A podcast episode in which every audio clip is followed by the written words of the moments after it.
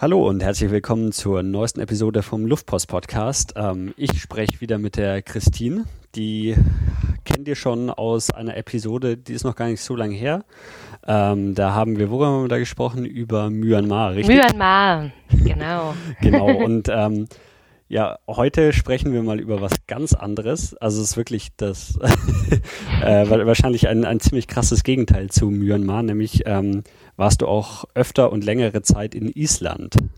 Mhm, genau, ganz am anderen Ende, ziemlich weit im Norden Europas oder Nordwesten, besser gesagt, im Atlantischen Ozean liegt das kleine Island. Für die, die es nicht wissen, die können dann jetzt äh, sich eine Vorstellung machen. Ähm, ja, dann, dann gleich mal die, die allererste Frage. War, warum und weswegen warst du denn immer so in Island?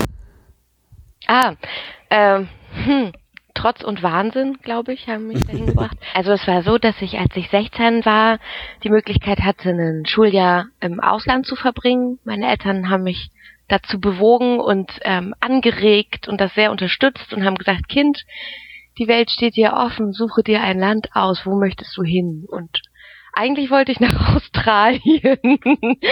ähm, eigentlich wollte ich nach Australien, ja. Und das war zu weit weg, zu teuer und mhm. so weiter, zu viele giftige Tiere und so weiter und so fort. Und ich sollte mir ein anderes Land aussuchen und wollte dann sehr gerne nach Honduras gehen, weil man da prima Spanisch lernen kann und eine Freundin von mir dort gewesen war. Und auch das war irgendwie ziemlich weit weg und ganz gefährlich und so. Und dann musste ich mir wieder was anderes überlegen. Und auch Malaysia durfte es nicht sein. Ähm, das hatte dann wiederum ähm, nochmal andere Gründe. Auf jeden Fall haben wir uns dann entschieden, dass es innerhalb Europas sein soll. Und ähm, die Welt wurde sozusagen kleiner ne, auf der mhm. Landkarte, die mir da zur Verfügung stand. Und dann dachte ich, ja, wenn Europa, dann schön weit weg. das Land, was mir da am geeignetsten erschien, war erstmal Island. Und ähm, ja, als ich diese Entscheidung traf, das war 1998, ähm, hatte ich gerade mit meinen Eltern so eine Rundreise gemacht und wir waren über Dänemark und Schweden nach Finnland gefahren und ich hatte mich sehr an diese skandinavische Lebensweise gewöhnt und fand das alles hochsympathisch. Genau, und dann habe ich mich für ein Auslandsschuljahr in Island angemeldet. Ähm, das war aber dann nicht das einzige Mal, äh, dass du in Island warst, oder? Nee, nee, das war das erste Mal. Und damals mhm. war das ja auch noch so ganz schwierig, dahin zu kommen. Da gab es ja nicht so viele verschiedene Airlines, sondern nur die Iceland Air und ähm, und ich meine noch die Lufthansa ab und zu. Aber das war ähm, schwierig dahin zu kommen und das war sozusagen was ganz Besonderes. Es war ja auch weit weg und abgelegen und mhm. es gab wenig Leute, die einen Internetanschluss hatten. Genau, und das war das längste Mal, als ich da war. Also ich bin da oder ich sollte da ein komplettes Schuljahr bleiben.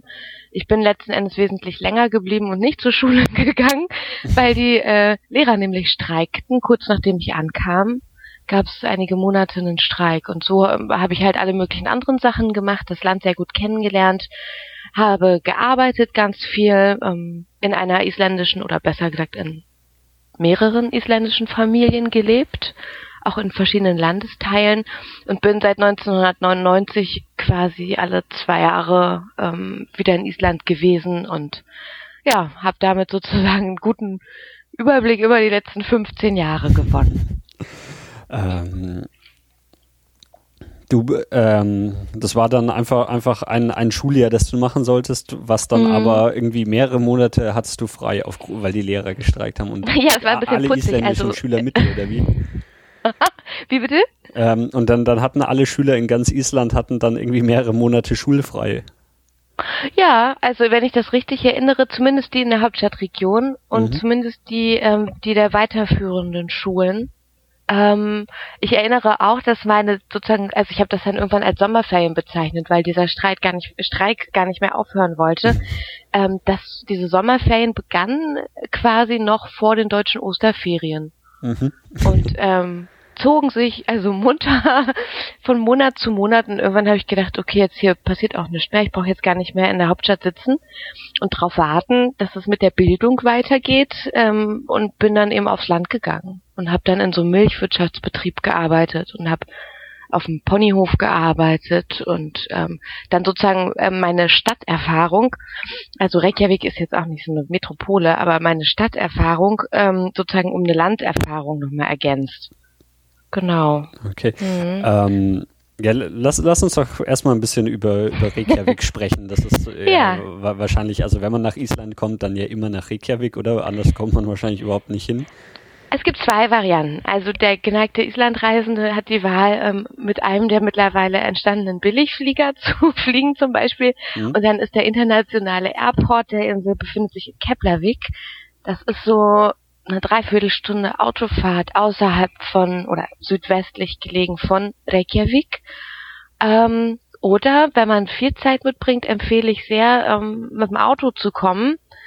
Ähm, und genau, über den Atlantischen Ozean macht man das am besten mit einer Fähre und diese fährt ab Dänemark ähm, und hält unterwegs auch nochmal auf den Färöerinseln, äh, was ganz malerisch ist. Ähm, dann braucht es allerdings Zeit, weil man für An- und Abreise alleine mit der Fähre eine Woche braucht. Das sind die beiden Varianten, wie man nach Island kommt. Und ähm, genau, und die Fähre hält jetzt nämlich überhaupt nicht im Südosten und da, wo mhm. die Hauptstadt liegt, äh, im Südwesten, da, wo die Hauptstadt liegt, sondern im ganz im Osten des Landes. Dann käme man also nicht in Reykjavik an, sondern in Seyðisfjörður, so ein kleinerer Ort, ja, in den Ostfjorden. Sehr schön. Und äh, wer, wer nutzt dann die Fähre? Weil ich meine, äh, es dauert ewig mhm. und dann, dann ist man irgendwo im, im Nichts. Im Nichts. Also eigentlich ist man ja überall dann, wenn man nicht in Reykjavik ist, im Nichts. Und die Fähre nutzen genau, also wer kommt überhaupt nach Island? Ähm, mhm. Leute, die das Nichts auch sehr schätzen oder die Natur und die Abwesenheit von irgendwelchen Zäunen oder irgendwelchen Autobahnen oder irgendwelchen Hochhäusern. All das sind ja erstmal potenzielle Island-Interessenten und diejenigen unter ihnen, die noch ein bisschen mehr Zeit und Geld haben als die anderen und Island ist wirklich ein teures Fleckchen Erde, die kommen dann alle mit dem Auto und ähm, traditionell fährt man sozusagen einmal um Island herum. Das bedeutet, ähm, also Island kann man sich so vorstellen, das ist halt also eine Insel A und B eine, die von äh, Wikingern äh, besiedelt worden ist und damit entstand dann sozusagen entstanden Siedlungen entlang der Küste, weil die Menschen sich immer vom Fisch ernährt haben. Mhm. Und ähm, das auch heute noch so. Also die bewohnten Regionen sind ähm, alle an der Küste gelegen ähm, oder oder im Wesentlichen an der Küste gelegen und ähm, durch eine Ringstraße tatsächlich, also durch eine runde Ringstraße verbunden. Und da kann man ganz wunderbar einmal drum rumfahren. Äh, wie, was ist das denn für eine Straße? Ist es irgendwie eine Autobahn oder, oder irgendwie so eine. ja, also jetzt kommen wir zu einem sehr sensiblen Thema. Also die Deutschen lachen darüber und die Isländer äh, werden so ein bisschen eingeschnappt sein. Also die wünschen sich ja nichts sehnlicher als eine vernünftige Autobahn, auf der keine Schafe rumhüpfen und wo man mehr als 90 Stundenkilometer fahren kann. Nee, tatsächlich ist das einfach eine, also mittlerweile jetzt auch rundum asphaltierte Straße. War vor 10 Jahren, 15 Jahren auch noch nicht so, dass die überall asphaltiert war. Gab immer noch die, weite Abschnitte von, ähm, wie sagt man da auf Deutsch? Nicht Kieselsteinen, aber so. Ja, also Schotterwege. Schotterwegen, genau. Mhm. Und ähm, ja, also es ist jetzt eine asphaltierte Straße, auf der aber auch gerne mal Schafe sitzen, hüpfen, raufspringen und so weiter. Und man fährt da tunlichst nicht mit 200, sondern eher so mit 90. Das ist auch die Höchstgeschwindigkeit. Und an vielen Stellen wird sie auch mal so über Brücken zum Beispiel oder durch so Tunnel oder so ist sie auch mal einspurig. Ähm, das ist sozusagen die Straße, auf der man ganz gemütlich einmal ums Land herum fährt. Ähm, die Isländer würden ja, also die, die schnell fahren wollen, die fliegen dann mal fix nach Berlin oder dann ähm, aus einem Dänemark-Urlaub fahren sie mit dem Leihwagen runter nach Deutschland und ähm, haben da dann ihr Autobahnerlebnis. Und eine berühmte äh, Variante ist, mit dem Auto nach Hamburg zu fahren, um einen Hamburger zu essen. Das ist, äh, ja. Also, nein, Autobahnen gibt als solche in Island mhm. eigentlich nicht. Ähm, wie lange wie lang brauche ich denn einmal rum mit dem Auto? Och, also ich habe es schon in drei Tagen geschafft, aber dann sieht man halt nicht so viel, ne? mhm. ne? Also das ist dann wirklich nur das Rundrum-Erlebnis. Wenn man jetzt sagt, ähm, ich möchte hier und da mal gucken und eben ähm, nicht nur fahren, dann empfehle ich nicht weniger als eine Woche. Und ideal sind, glaube ich, zwei Wochen weil man dann ähm, auch so ein bisschen rechts und links der Straße mal schauen kann, irgendwo mal reinfahren kann. Einige der Nationalparks liegen so ein bisschen abseits der Straße und äh, man möchte vielleicht auch mal zwei oder drei Nächte an einem Ort bleiben, der schön ist. Also ich denke, so zwei Wochen sind ziemlich gut. ähm, und, und jetzt muss ich aber auch sagen, diejenigen, die jetzt ähm, nicht so viel Geld oder Zeit haben, die können das auch gut in einer Woche schaffen. Ähm, Island kommt uns ähm, klimatisch dann im Sommer entgegen und wettertechnisch eben auch. Es ist ähm, lange hell abends und morgens auch äh, schon sehr früh. Das heißt, ähm, wenn man nicht allzu viel Schlaf braucht, kann man auch noch mal ganz bequem sich den einen oder anderen Wasserfall anschauen, ohne dass da viele Touristen rumhängen und ähm, wunderschöne Fotos machen mitten in der Nacht. Ist überhaupt gar kein Thema. ähm, ja, wie, wie ist es denn so von, von den Jahreszeiten her? Also wenn, wenn ich Urlaub in, auf Island machen wollen würde, dann am ersten mhm. Sommer, oder? Ja, also, naja, sagen wir so. Also ich persönlich bin auch, ähm, also finde auch schön, die Billigflieger im Winter zu nutzen. Die haben da manchmal ganz gute Angebote. Und für Reykjavik, wenn man jetzt sagt, ich bleibe in der Stadt mal drei Tage und mhm. ähm, schau mir die an und mache vielleicht einen Ausflug aufs Land oder weiß nicht, bin vorwiegend da wegen der Nordlichter oder so, die kann man eben auch nur im Winter gut sehen, dann würde ich schon sagen, kann man sich das auch gut mal im Dezember oder Januar äh, angucken. Und wenn man jetzt ähm, eh der Typ ist, der so ein bisschen Wärme braucht, dann würde ich gerne ganz woanders hinfahren und nicht nach Island. ähm, also wir haben so die, die ähm, ja, maximalen Temperaturen ähm, irgendwie im, im Juli, vielleicht noch Anfang August. Und das heißt aber auch nicht, dass es warm ist da hat man dann vielleicht an einem Winter, windgeschützten Ort mal sowas wie 15, 16 Grad und ansonsten sind es eben windige 12 oder 13. Man muss mit dem Fließpulli oder dem Regencape auch rumlaufen, mhm. weil sich das Wetter immer ganz schnell ändern kann. Ähm, so die längsten Nächte, nee, Entschuldigung, die längsten Tage haben wir im Juni. Und temperaturtechnisch ist es eben im Juli und August ganz gut. Allerdings ähm, stellt sich dann vielleicht nochmal die Frage, wann sind andere Touristen dort? Also je nachdem, ob ich jetzt ähm, an deutsche Schulferien gebunden bin oder ein bisschen flexibler bin, bin ich, glaube ich, eher der Typ, der im Juni, Anfang Juli reist, weil es eben temperatur- und wettertechnisch nicht so einen dramatischen Unterschied macht. Mhm. Im äh, Juli und August sind eben auch noch ziemlich viele andere Menschen auf der Insel. Okay. Äh, wie mhm. kalt wird's denn dann im Winter? Gar nicht so kalt. Ähm, also durch den Golfstrom, der da so ganz praktisch ähm, dran vorbeifließt, wird es immer mal so, also es sind immer schon so um die 0 Grad und vielleicht auch mal minus, mhm. weiß nicht, 8 bis 10, das kann passieren und es gibt auch häufig viel Schnee, aber es sind eben nicht diese kontinentalen minus 25 oder so, die man aus Russland kennt. Ähm, mhm, okay. So kalt wird's da nicht. Ähm, was mich auch noch interessiert jetzt mit diesen äh, mhm. langen Tagen im Sommer beziehungsweise dann langen Nächten im Winter, mhm. ähm, wie, wie lang ist das da so? Also, aber es, es gibt nicht, dass es einen ganzen Tag oder also 24 Stunden hell ist, oder? Nö, also es sind dann schon so zweieinhalb Stunden, wo es so ein bisschen okay. dämmerig ist. Also so richtig dunkel, dunkel, dunkel mhm. wird's eigentlich nicht. Und ähm, das ist total interessant, weil der Körper sich auch so ein bisschen umstellt. Also ich hatte im Sommer auch immer den Eindruck, dass ich gar nicht so viel Schlaf brauche und zum Teil war ich auch ein bisschen verwirrt, denn das Leben äh, geht ja auch in der Nacht weiter und es ist mir mal passiert, dass ich zu irgendeiner so merkwürdigen Zeit an der Bushaltestelle stand, nachts um eins oder so und der Meinung war, es wäre jetzt tags um eins, ähm, weil es auch erstmal, oder war es um eins, vielleicht war es auch um zwei oder drei, ich mhm. weiß es gar nicht mehr. Auf jeden Fall saß ähm, für mich gar nicht so aus wie mitten in der Nacht und habe mich gewundert, warum der Bus nicht kommt. Und als der dann so nach dem Nachtfahrplan pünktlich mhm. kam, äh, ging mir ein Licht auf, quasi. und ich bin wieder nach Hause ins Bett gegangen. Ähm, ja, im Winter ist das leider aber auch so. Also das heißt, es wird dann tagsüber mal vielleicht so zwischen eins, zwei, drei heller und die Sonne kommt auch mal raus, die geht dann nicht ganz in den Zenit, sondern die steht dann so ein bisschen mhm. auf halb acht und ja, es gibt ein paar Sonnenstrahlen, allerdings kriegen alle die, die irgendwie arbeiten müssen oder in der Schule sitzen, gar nicht allzu viel davon mit. Wenn man nicht vielleicht das Glück hat, seine Mittagspause so einzurichten, dass man irgendwie draußen noch einen Spaziergang mhm. machen kann. Ähm, mhm. wie, wie machen das dann die Leute, die da leben, dann ähm, machen die dann auch wirklich im, im Sommer, wenn, wenn der Tag so lang ist, ähm, ja, ist dann auch der, der, der Werktag länger? Ist man länger irgendwie draußen? Ist, sind Geschäfte länger offen und sowas und dann im Winter andersrum? Oder ähm, halten hm. die sich da strikt so an die Uhrzeiten, wie, wie man es irgendwie gewohnt wäre? Gute Frage. Also ich äh, habe jetzt keine Unterschiede in den Öffnungszeiten hm. wirklich bemerkt.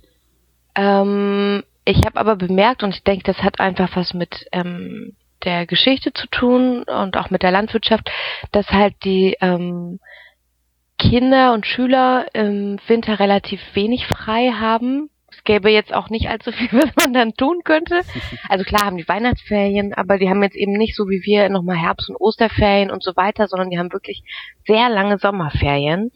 Ähm, länger als wir, so zwei, drei Monate. Und das hat damit zu tun, dass die ähm, zum einen irgendwie ihr, ähm, ihr Schulgeld reinarbeiten. Die arbeiten auch alle. Es wird einem sehr früh beigebracht, eigenverantwortlich für sein Einkommen zu sorgen. Ähm, und zum anderen, also genau, ich habe, ich glaube, es ist irgendwie so von, ja egal. Also ziemlich viele Wochen Sommerferien. Ich habe es gerade nochmal mhm. versucht äh, nachzurecherchieren. Ähm, und zum anderen hat das auch was mit der Ernte zu tun. Und dann ist man natürlich, also für alle, die, die in der Landwirtschaft tätig sind, ist natürlich der Sommer die Zeit. Und wenn es dann ums Heuen geht oder um, was weiß ich, Lämmer kriegen oder Kälbchen oder wie auch immer, dann passiert diese ganze Arbeit in den Sommermonaten. Dann wird auch mal weniger geschlafen als sonst. Hm. Hm. Gut, aber ich, ich denke, wie, wie, du auch schon meintest, wenn wenn es dann wirklich so lange hell ist, dann, dann stellt sich der Körper da wahrscheinlich auch irgendwie drauf ein und plötzlich braucht man weniger Schlaf. Beziehungsweise mehr, also im Winter, ähm, mhm. also ich meine, ich war jetzt auch ähm, unter den Menschen, mit denen ich zusammen war, die einzige, die dieses System nicht kannte. Alle anderen sind ja irgendwie dran gewöhnt, würde ich sagen. Bloß ähm, für mich war das dann wirklich ähm, ziemlich egal, ob ich acht, 18 oder 80 Stunden schlafe. Ich war einfach dauerhaft müde im Winter und ja. konnte mich nicht gut konzentrieren, ähm, kam nicht so richtig aus dem Bett raus und ähm, ja, und ich weiß halt, dass in Island sehr viele Menschen depressiv sind ähm, und da auch sozusagen ja ihnen nochmal die Dunkelheit gar nicht gut tut. Mhm. mhm. ähm, ich glaube, das ist so ein Problem und das ist auch einer der Gründe, warum ich mir nicht vorstellen könnte, in einem Land immer zu leben. Mhm. Ja. dann müsste ja. man sich quasi noch auf der Südhalbkugel was für, für den Winter dann suchen, wo, wo man ja, das auch wieder lange Tage hat. Also viele Menschen machen das auch, die Isländer, die, ähm, es war eine Zeit lang für Isländer, also von 1999, 2000, ähm, war ja das Bruttoinlandsprodukt in Island so hoch und die Menschen so reich damit verglichen mit Rest mhm. Europa oder Restwelt, kann man auch sagen, dass es für die fast egal war, wo die waren. Ähm, alles war billiger als zu Hause zu sein und damit sind die total viel gereist. Und ich kenne ganz viele Menschen, die dann wirklich monatelang ähm, in Spanien auf den Kanarischen Inseln saßen ähm, so kurz nach Weihnachten geht das dann traditionell los. Also Weihnachten haben die alle noch gern zu Hause gefeiert und dann äh, sozusagen schnell weg, Sachen packen, ab nach Spanien und da waren sie dann bis Februar, März oder so haben die alle in Spanien gewohnt. Hm? Ja, ich habe gerade überlegt, ich habe hab noch nie einen Isländer in Spanien oder so getroffen, aber es liegt wahrscheinlich dran, weil es grundsätzlich so wenige Isländer gibt, dass die Wahrscheinlichkeit so gering ist. Jetzt triffst du das nächste Thema, womit du dir nicht Freunde machst, wenn du in Island diskutierst. Ja, tatsächlich, also die äh, Bevölkerungsdichte ist gering, die Einwohnerzahl ähm, von Reykjavik, das sind jetzt so ungefähr ich glaube, es sind so 120.000 Menschen, mhm. die in, in, Reykjavik wohnen. Also ich guck mal nach gerade, das sind 121.230 Menschen, die in Reykjavik wohnen. Stand 1. Januar. Und in Island, und ich muss noch mal hinzufügen, die Bevölkerungszahl steigt ja. Ne? Also das ist ähm, für so ein kleines Land auch gut zu wissen. Ähm, es sind jetzt in Island insgesamt so um die 320.000 Menschen die dort leben. Vielleicht sind es auch schon 325.000 Menschen. Mhm. Ähm, aber das entspricht ja so einer deutschen mittelmäßig großen Stadt etwa, ne? Ja. Und ich finde das nochmal ganz bewundernswert, wenn man sich das mal kurz so vor Augen ruft. Ich komme nämlich ursprünglich aus Braunsch Braunschweig. Ich google jetzt mal schnell, wie viel Einwohner Braunschweig eigentlich hat. Ähm, es war nämlich lange Zeit vergleichbar. Hm. Ach nee, hm, Braunschweig hat jetzt nur noch 250.000. Na egal, also so wenn man sich das irgendwie so vorstellen möchte, dann kann man sich so eine deutsche mittelgroße Stadt mal ähm, vor Augen rufen und muss sich aber bewusst sein darüber, dass Island eben auch ähm, Nationalteams in Sachen Sport, einen Haufen Künstler und eine Regierung und so weiter stellt. Ähm, Finde ich nochmal so ganz interessant. Mhm. Also so, was da, was die, was die auch so alles hinkriegen. Ja. Okay, ähm, mhm. ja, dann, dann ist Reykjavik, äh, kommt einem Reykjavik wie eine Stadt vor oder eher wie ein Dorf? Also wenn ich aus Berlin abfliege und dann nach Reykjavik komme, dann finde ich das ähm, äh, äh, empfinde ich das sehr entspannend und übersichtlich und finde schön, dass es nicht so groß ist, wobei es natürlich aber kulturell und ähm, partytechnisch und einkaufstechnisch auch alles zu bieten hat, was so eine Stadt so bieten muss. Mhm. Ist ja auch eine Hauptstadt, ähm, last but not least. Ähm, wenn man jetzt mh, mm, so zwei Wochen äh, auf dem Land war oder länger, und dann wieder wieder reinkommt in die Stadt, dann erscheint es dir wirklich wie eine Metropole und äh, du bist überrascht, was du alles Tolles tun kannst und kaufen kannst und äh, machen kannst, ja, was eben so auf dem Lande nicht geht. Ähm, ich finde es ähm, persönlich, also ich kann es auch andersrum sagen. Ich lese ähm, mit großer Begeisterung die isländischen Krimis, die es jetzt ähm, hier auch in Deutschland so zu kaufen gibt. Da gibt es so zwei, drei, vier Autoren, die trotzdem in Island so eine geringe Kriminalitätsrate herrscht, irgendwie ziemlich gute Geschichten hinkriegen. Und ich weiß bei ziemlich genau jeder dieser Geschichten, und zwar ziemlich genau äh, in allen Städten des Landes, Bescheid, wo da welche Kreuzung und welches Restaurant ist. Ähm, okay. Das es ganz schön, das so nachzuvollziehen. Es ist immer so ein bisschen mhm. so eine kleine Reise zurück. Aber ja, also so, man gewöhnt sich eben ziemlich schnell dran und es gibt, glaube ich, wenig Ecken, wo ich noch nicht war. Ähm, ja, also man, also man hat dann die, die Stadt auch, auch relativ schnell erkundet, weil also ich, ich gehe jetzt mhm. davon aus, wenn, wenn die, die allermeisten werden irgendwie in Reykjavik aufschlagen, wenn sie Island mhm. äh, besuchen werden. Oder was, was, was sind denn so, so ein bisschen die, die Sachen, die Reykjavik zu bieten hat? Mhm. Also ich kann es vielleicht nochmal andersrum machen. Ich war ja in Reykjavik, ähm, habe ich ja gewohnt ähm, mhm. über ein Jahr in ähm, verschiedenen Orten ähm, der Stadt. Also besonders schön, fällt mir gerade noch ein, ist eine Wohnregion. Also zunächst habe ich erstmal in so einer in so einem Vorort gewohnt. Der hieß Aurbeir und ist immer noch einer der Orte, die ähm, ja, wo, wo Menschen leben, die ein bisschen mehr Einkommen haben als andere und wo man so ein bisschen weiteren Weg in die Innenstadt zurücklegen muss. Und später bin ich umgezogen und habe in einer Region gewohnt, äh, zu der man sagt auf Isländisch auch Mittlelivs Döysar, also zwischen Leben und Tod, weil sie sich zwischen dem Krankenhaus und dem zentralen Friedhof befindet ähm, ganz in der Nähe der per Pertlan, also der Perle oder diesen ähm, Wassertanks, die die Reykjavik versorgen, ähm, für alle, die die Stadt schon kennen.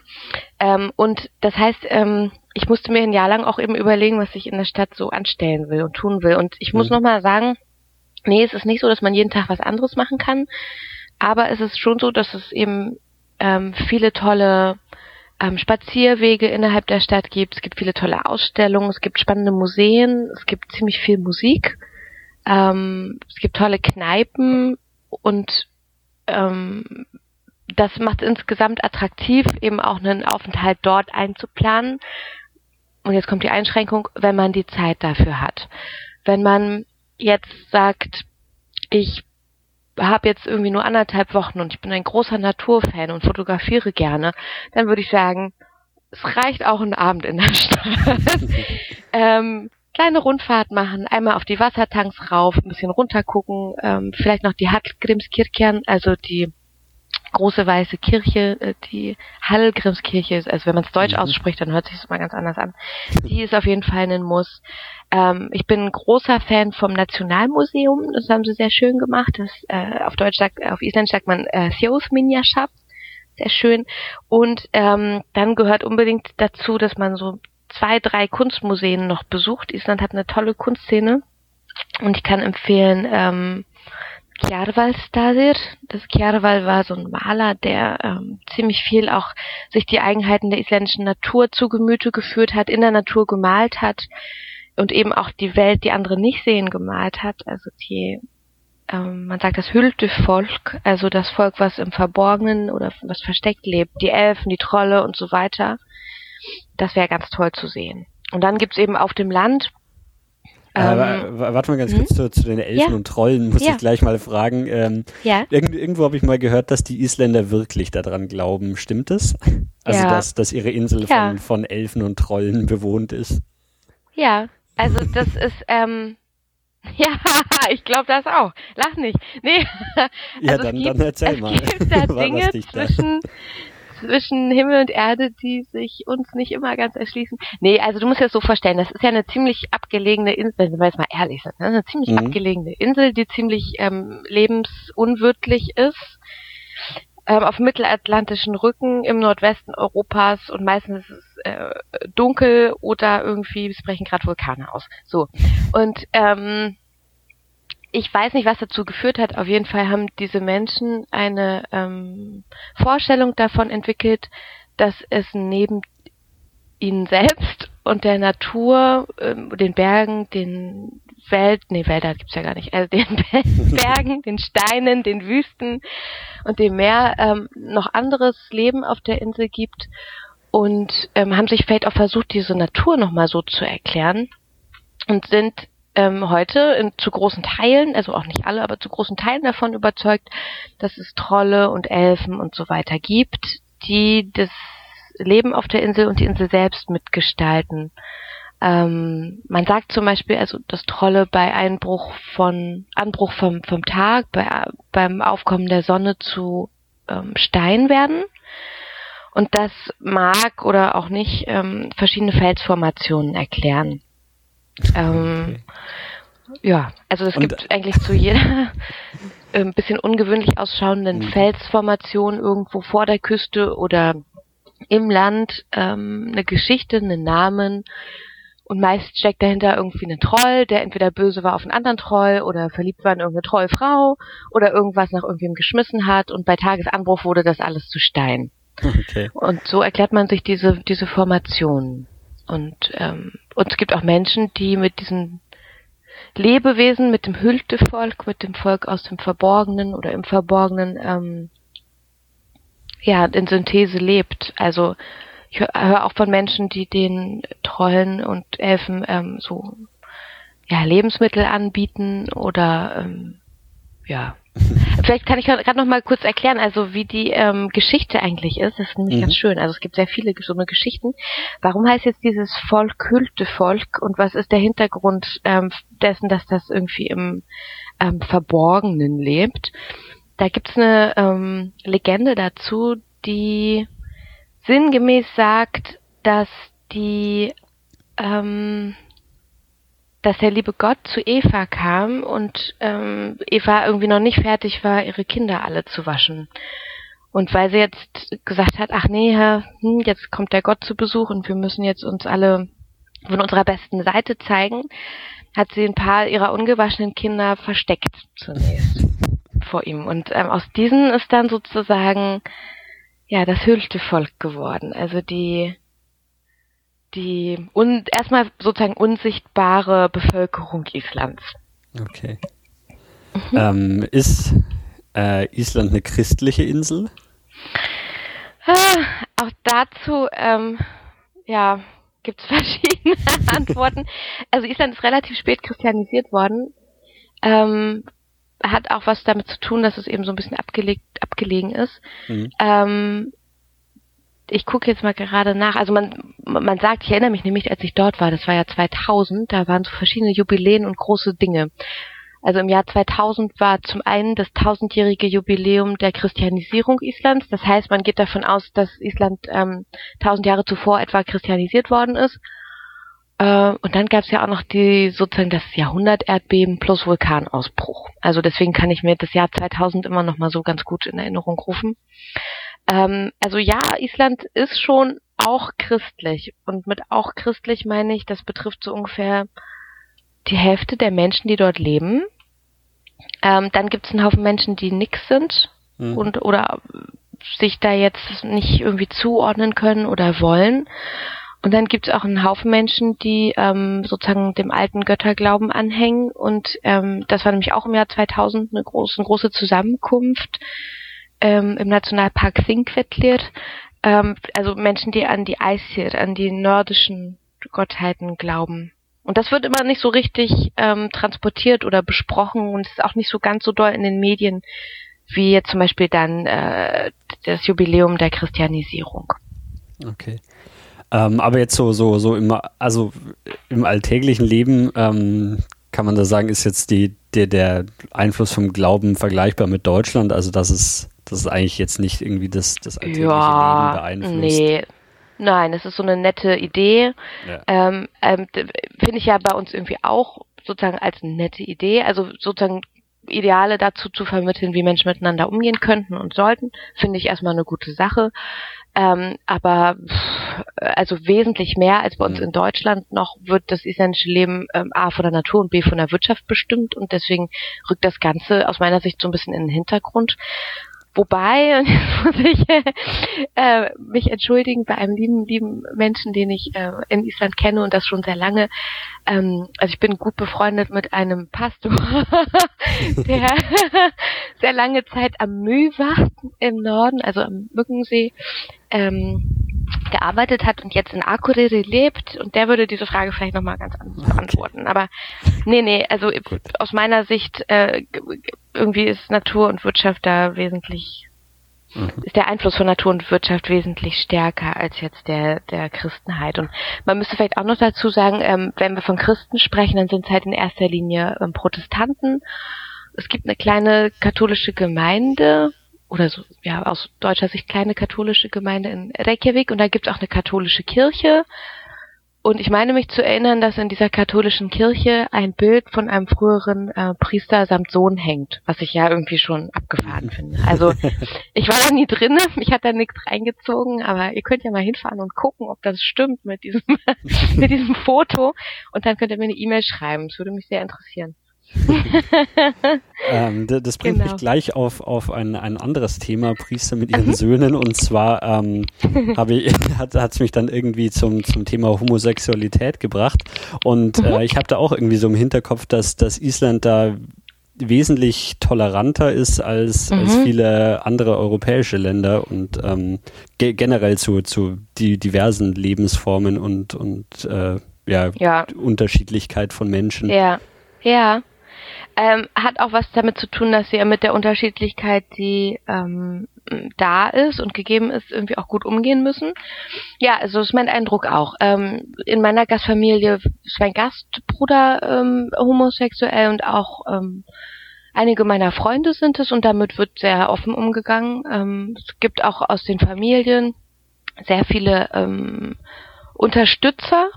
Also ich kann mich dran erinnern, dass wir zum Beispiel als ähm, im Sommer, also es findet jährlich im Sommer so eine Art ähm, Christopher Street Day in Kleinstadt, um, dass wir da einfach selbstverständlich als komplette Familie mitgelaufen sind, samt Hunden. Also die wurden auch noch alle angeleint und mitgenommen. Mhm. Ähm, und mein Gastbruder selbst, den es betraf, ich glaube, der hatte an dem Tag irgendwie gerade was anderes vor und ist irgendwie angeln gegangen oder so. Also ähm, ja, also uns als Familie war das wichtig und ähm, mit Unterschiedlichkeiten, unterschiedlichen Lebensformen hat man insofern eben auch ganz viel zu tun, als es da einfach eine ganz große Pluralität von verschiedenen Lebensentwürfen gibt. Also es gibt dieses traditionelle, wir leben auf dem Lande Ding und unsere Nachbarn sind 50 Kilometer weit entfernt.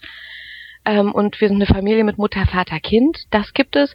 Es gibt aber auch äh, Familien, die ganz anders funktionieren. Und ähm, ich erinnere mich zu Schulzeiten, also ich war da so mit 16, 17, 18, ähm, da sind ganz viele ähm, meiner Klassenkolleginnen schwanger gewesen oder geworden und haben auch Kinder bekommen in dem Alter und das war überhaupt gar kein Problem und auch nicht ähm, verpönt oder irgendwie merkwürdig beäugt, sondern es war völlig normal. Und ähm, ich meine, für so eine, wie sagt man, relativ überschaubare Bevölkerung ist es natürlich auch gut, wenn ähm, frühzeitig Nachwuchs kommt. Und ähm, sozusagen diese, meine Klassenschwestern, haben mitsamt ihren Kindern in ihren eigentlichen Ursprungsfamilien gelebt und sind da sozusagen, also hatten auch den kompletten Rückhalt ihrer eigenen Familie. Mhm. Und ähm, und haben dann eben auch mal ihre Kinder mit zur Schule gebracht. Also das war eben überhaupt gar kein Problem. Das ist eine, eine sehr kinderfreundliche Gesellschaft. Das ist eine Gesellschaft, wo Kinder überall mit hin dürfen und auch ungefähr alles machen dürfen. Also ähm, und wenn Kinder laut sind und spielen wollen, dann ist das so. Und das ist halt was, was hier in Deutschland ja so ein bisschen abhanden gekommen ist. Es wird dann immer merkwürdig beäugt, wenn im Zug irgendwo ein Kind schreit, kommt gleich der Kommentar, ich habe hier bei Ruheabteil gebucht. Ähm, also Kinder werden hier nicht als sowas Wertvolles gesehen und Familien und junge Familien werden hier lange nicht so unterstützt, ähm, wie das in Island der Fall ist.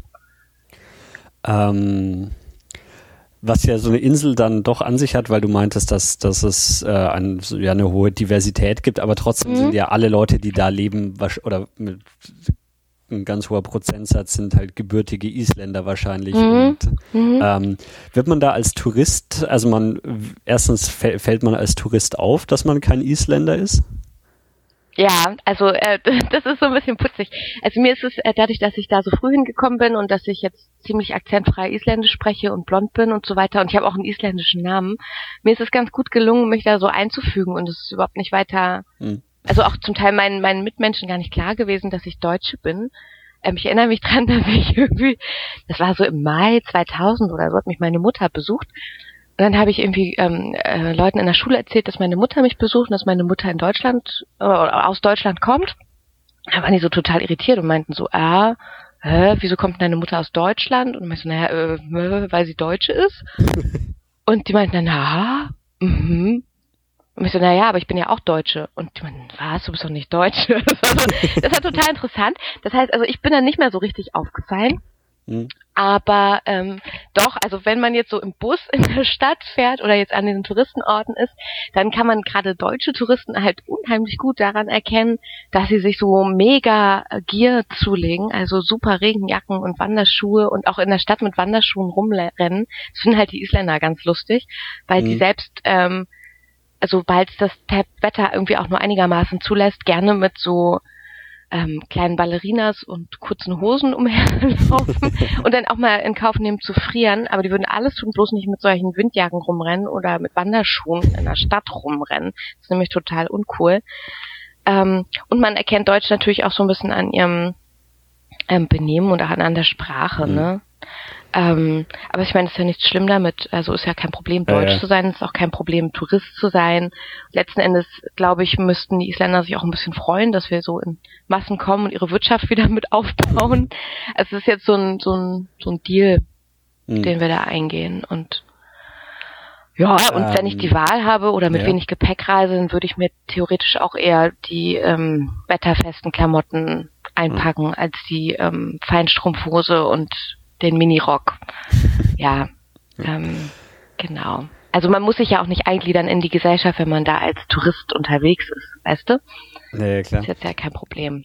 Mhm. Ähm, jetzt hast du gesagt, du, du kannst Isländisch. Ähm, mhm. Wo, wo hast du das gelernt und vor allem, wie schnell lernt man das? Weil ich meine, wir schaffen es ja noch nicht mal mhm. irgendwie den Namen von gewissen Vulkanen auszusprechen. ja, das ist auch total cool. Ich muss hier alle paar Jahre, wenn da in Island irgend so ein Vulkan Feuer spuckt, muss ich hier anderen Leuten erklären, wie man den Namen des Vulkans ausspricht. Äh, ja, und es gibt ja auch so lustige T-Shirts, die in Island verkauft werden mit genau diesem äh, Witz, ja. Ähm, ja, wo lernt man jetzt Isländisch am besten? In Island, würde ich sagen. Mhm. Und dann empfehle ich, möglichst lange dahin zu fahren, und zwar irgendwo hin, wo Menschen keine andere Sprache sprechen.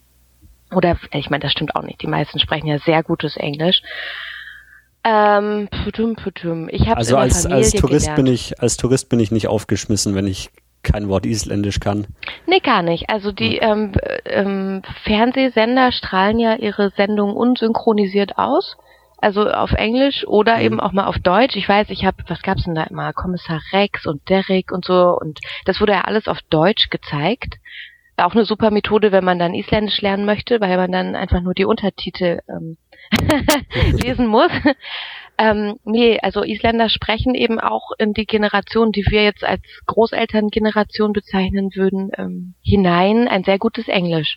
Okay. Und es ist selten, dass man irgendwo hinkommt, wo irgendwer ist, der keine andere Sprache spricht, außer außer ähm, außer Isländisch. Ist mir eigentlich noch nie passiert. Hm. Also wenn die nicht Englisch können, dann dann dann vielleicht Deutsch sogar. Das kommt vor.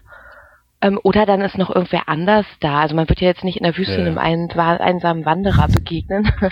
ähm, nein, also auch ohne isländische Sprachkenntnisse kann man seelenruhig dahin fahren. Auch alle, die, das ähm, möchte ich auch mal kurz an der Stelle sagen, da mich immer wieder so eine Anfragen erreichen, alle die, die eine, was ich was, Glutenunverträglichkeit haben oder Vegetarier sind oder irgendwelche anderen Allergien und Einschränkungen haben, können seelenruhig nach Island fahren und sich da ernähren. Ähm, es gibt eigentlich alles, was es in Deutschland auch gibt. Auch die medizinische Versorgung ist sehr vergleichbar. Ähm, es ist unter Umständen alles etwas teurer als hier. Ja, Das wäre vielleicht nochmal wichtig zu sagen. Und wie habe ich jetzt Isländisch gelernt? Ähm, ich bin ja in eine Familie gekommen, als ich 16 war, ähm, in der halt alle Isländer waren. Und die wichtigsten Dinge, also das Allerwichtigste, was es zu verstehen galt, haben wir immer auf Englisch miteinander gesprochen. Mhm. Und ansonsten war meine Sprachlernstrategie so, dass ich von, ich bin aber auch einigermaßen sprachbegabt, muss ich auch äh, erklärend hinzufügen, dass ich von meiner Ankunft Ende August bis ungefähr Weihnachten, Jahreswechsel 9900 wenig sprach überhaupt. Ich habe ziemlich viel zugehört und habe versucht zu verstehen, worum es geht und ähm, natürlich hilft dann auch auf die Gestik zu achten, auf die Mimik zu achten, den Ton zu hören. Ähm, und dann erkennt man irgendwann drei bis fünf Worte in bestimmten Kontexten wieder und weiß schon mal, worum es geht. Irgendwann füllt sich das Ganze auch mit kleineren Worten und ich habe dann ab Januar ziemlich fließend gesprochen. Okay, also aber so du, du hast Jahr nicht, vielleicht. Du hast keinen, keinen isländisch Sprachunterricht besucht, oder wie? Habe ich auch, aber das hat mir nicht mhm. so viel geholfen. Also ich war in der Volkshochschule im, ähm, ja, in der, in der Volkshochschule ähm, Naumsflocke Reykjavikur, kann ich empfehlen, in mhm. einem isländischen Sprachkurs und da haben wir aber in erster Linie so Grammatiksachen gemacht und ähm, da war ich mit ziemlich vielen anderen Leuten aus ziemlich vielen anderen Ländern, die erstmal sich in so eine indogermanische Grammatik einarbeiten mussten. Also da waren jetzt mhm. irgendwie auch ähm, Chinesen und Thailänder und so weiter, die mh, hm, wesentlich schwierigere Fragen sich stellen mussten und wesentlich mehr lernen mussten als ich. Ich war da irgendwie schneller, weil Deutsch dem Isländischen gar nicht so unähnlich ist. Ähm, das hat ja alles irgendwie seine gemeinsamen mhm. Wurzeln.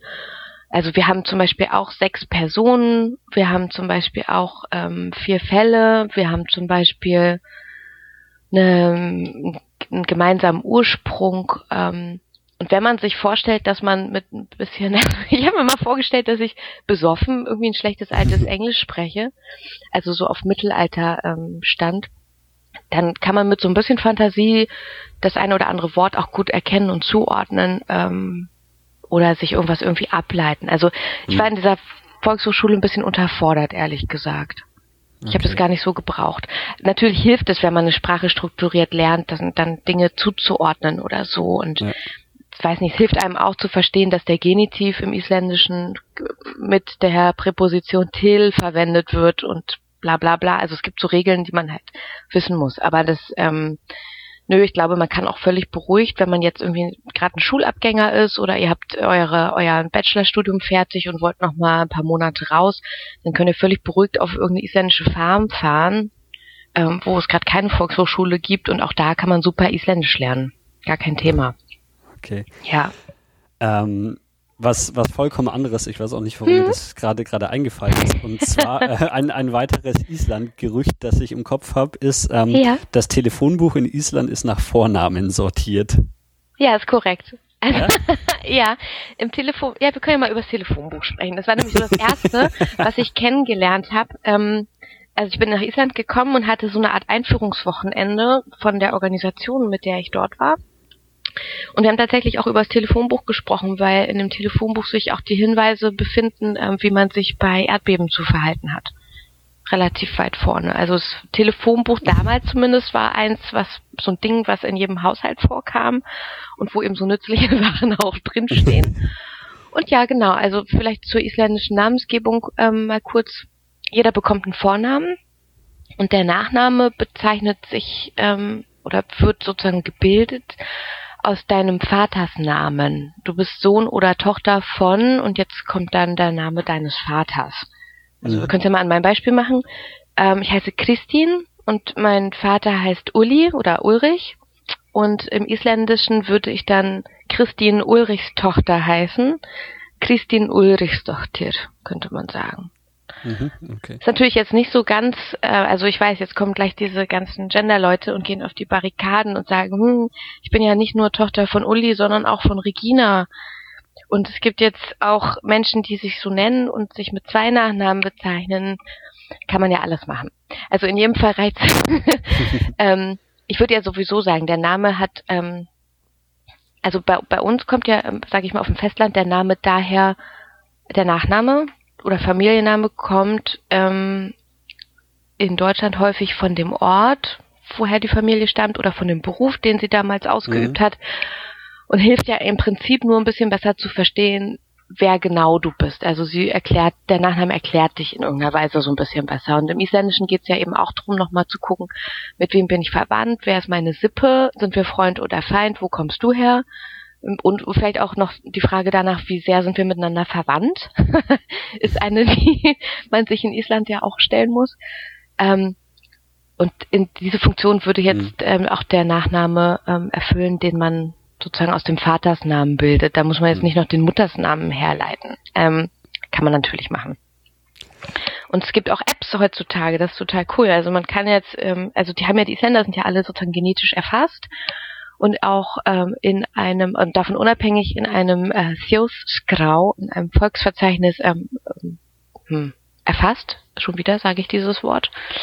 Ähm, und da kann man halt auch gucken, wer mit wem wie verwandt ist. Oder man, man kriegt das ziemlich schnell raus, wo welche Linien sind. Und das kann man auch per App heute nachvollziehen. Wenn man sich mal gerade unsicher ist ähm, und jemand kennenlernt in der Bar und das macht man ja so, hey, wer bist du, wo kommst du her? Mhm. Und dann stellt man fest, ah, ähm, wir haben den gleichen Großcousin oder so und kommen beide aus dem Fischerörtchen X oder Y.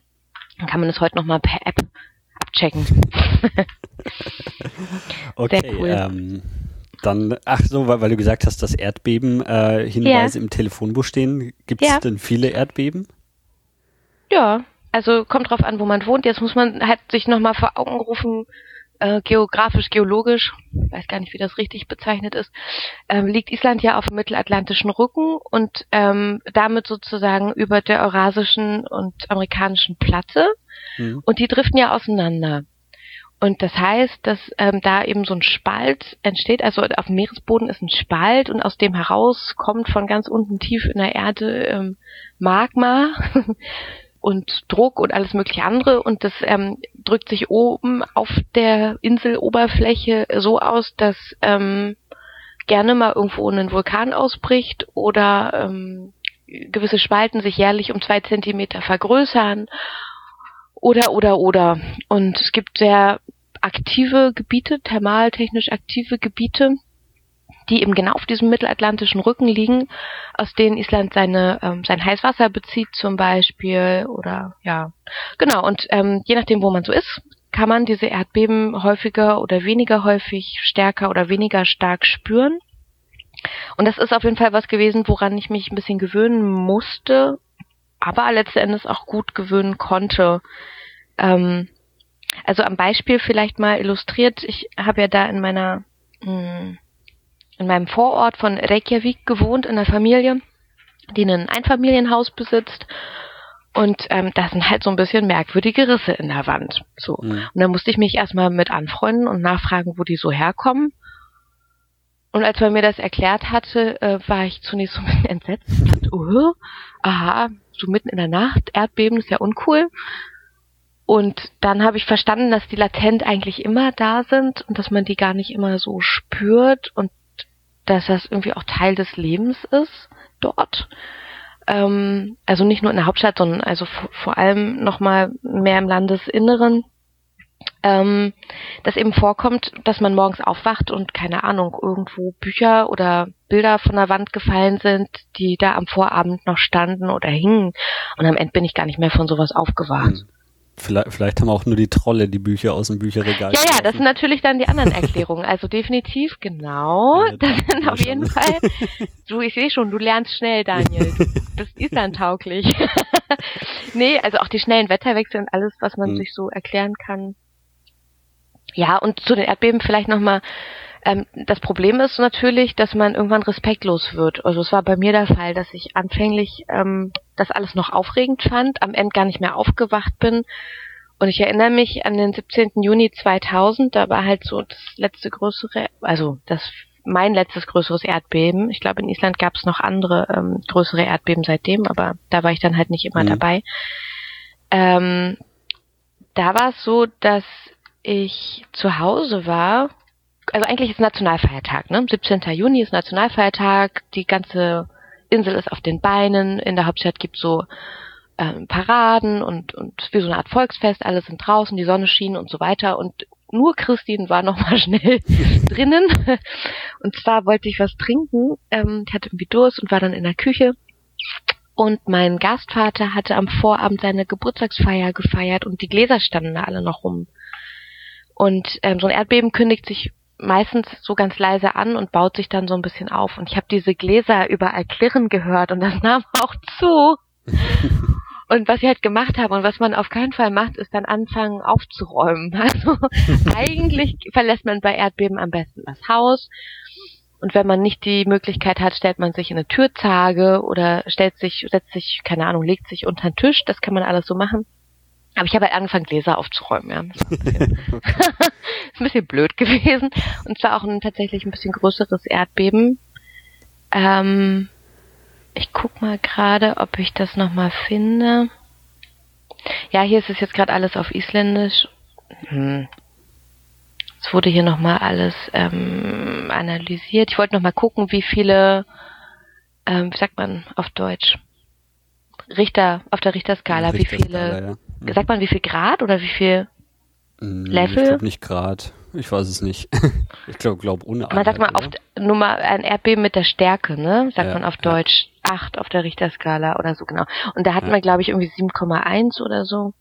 Und das war jetzt eigentlich, also es kommt so alle 100 Jahre mal vor, dass es ein mhm. größeres Erdbeben gibt. Und die hatten das im Prinzip auch angesagt, dass das irgendwann kommen würde. Und bis auf ziemlich viele Fensterscheiben und bisschen Straßennetz im Südland ist auch gar nicht so viel kaputt gegangen bei dem Erdbeben. Okay.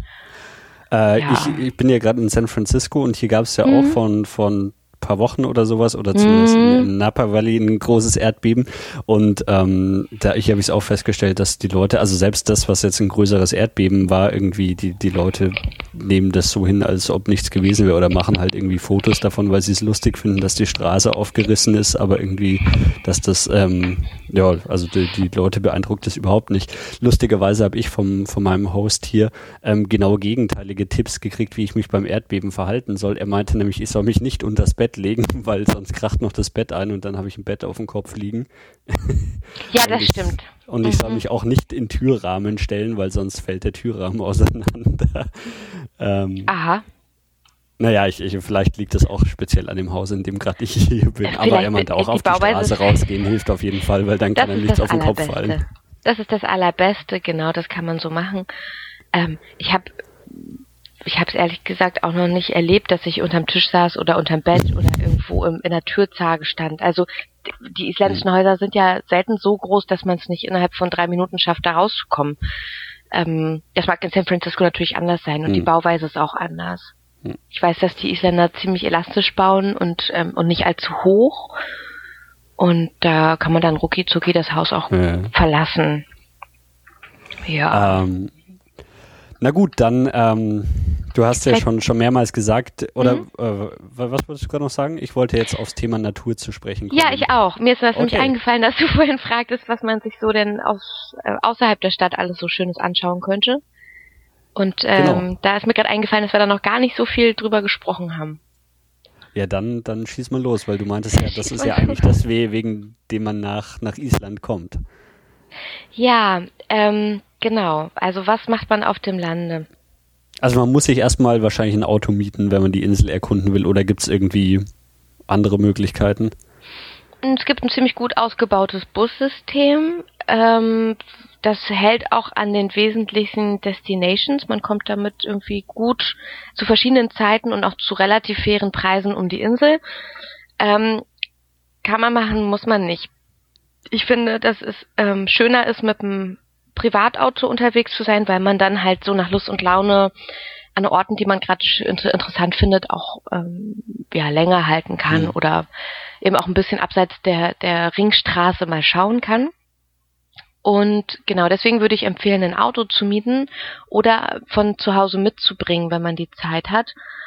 Ähm, beides ist teuer. Also sowohl die Fähre ähm, ab Dänemark nach Island ist teuer wobei dann in Island der Sprit wiederum nicht mehr so teuer ist.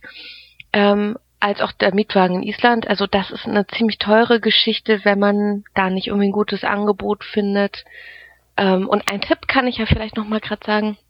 Ist es, ähm, wenn man mal bei den Verleihgesellschaften für Autos anruft und mal nachfragt, ob die in Stadt X ein Auto haben, was sie in Stadt Y bräuchten, dass man ihnen sozusagen da eine Fahrt abnimmt oder ihnen so in das Auto von A nach B transportiert, mhm. ähm, dann kann man manchmal einen Preis auch verhandeln.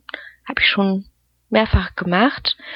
Ansonsten muss man in den sauren Apfel beißen und ziemlich viel Kohle für einen Mietwagen bezahlen. Ja. Ähm, auch beim Essen ist es so, dass Essen relativ teuer ist, wenn man nicht gerade Toast und Thunfisch essen möchte. Also frisches Gemüse und so ähm, ist relativ teuer, weil auch ziemlich viel davon importiert werden muss. Wenn man jetzt sagt, ich komme auch mal klar mit zwei Wochen Nudeln und ähm, weiß nicht Tütenkaffee und beschränke mich im sonstigen auf Milchprodukte, dann dann ja ist Essen erschwinglich und für Übernachtung muss man gar nicht allzu viel zahlen, wenn man entschließt, im Zelt zu übernachten. Also man kann einen okay teuren ähm, Campingurlaub machen. Ich würde jetzt aber davon abraten, in Hotels zu gehen ähm, und noch viel Geld in Restaurants zu lassen, dann wird das eine ziemlich mhm. schnell, eine ziemlich teure Geschichte. Ja, und ich glaube, wenn ich die Wahl hätte oder wenn ich jetzt so ein Island-Neuling wäre, dann würde ich das Geld auch in die Hand nehmen und sagen, ich mache eine Rundtour ähm, und schaue mir dazu mal im Internet an, wo diese Ringstraße mich hinführen würde. Ähm, vermutlich führt sie die meisten von Reykjavik entweder übers Südland, dann gegen den Uhrzeigersinn, über den Osten und Norden wieder nach Westen oder eben genau andersrum. Mhm. Und ich würde all denjenigen, die sich diese Frage jetzt so beim Betrachten der Island-Landkarte stellen, ob sie oder ob sie nicht die Halbinsel Snæfellsnes ganz im Westen der Insel ähm, mit reinnehmen sollen in ihre Route, denen würde ich raten, das in jedem Fall zu tun. Okay. Und diejenigen, die noch mehr Zeit haben und ein Auto, was einen Four-Wheel-Drive hat, und diejenigen, die auch wirklich Auto fahren können, das müsste ich auch noch so hinzufügen, denen würde ich auch raten, noch die Westfjorde mit reinzunehmen. Das ist es absolut wert. Das ist es absolut wert. Das machen die wenigsten. Also ist man dann auch, auch wirklich so oft auf, auf äh, irgendwie nicht mehr befestigten Straßen, Schotterwegen und so weiter unterwegs? Ja, in den Westfjorden schon und da kommt noch hinzu, also ich erinnere mich ziemlich gut, weil das war nämlich 2012 der Fall. Ich bin damals mit meinem Partner, dessen Sohn ähm, und seinen Eltern nach Island gefahren und wir haben vorher rumdiskutiert, ob oder ob wir nicht in die Westfjorde fahren. Und ich habe gesagt, ich habe in den Westfjorden gearbeitet. Ich möchte euch das gerne zeigen. Das mhm. ist wunderschön landschaftlich auch wenn man sozusagen Fjord ein, Fjord ausfährt und ziemlich viele Kilometer wirklich fahren muss, um von A nach B zu kommen, ähm, aber das ist landschaftlich unheimlich beeindruckend. Ähm, und ich habe gesagt, wenn wir da hinfahren, dann müssen wir auf jeden Fall hier noch mit Ersatzreifen und so weiter gucken, ähm, sonst brauchen wir da gar nicht hin.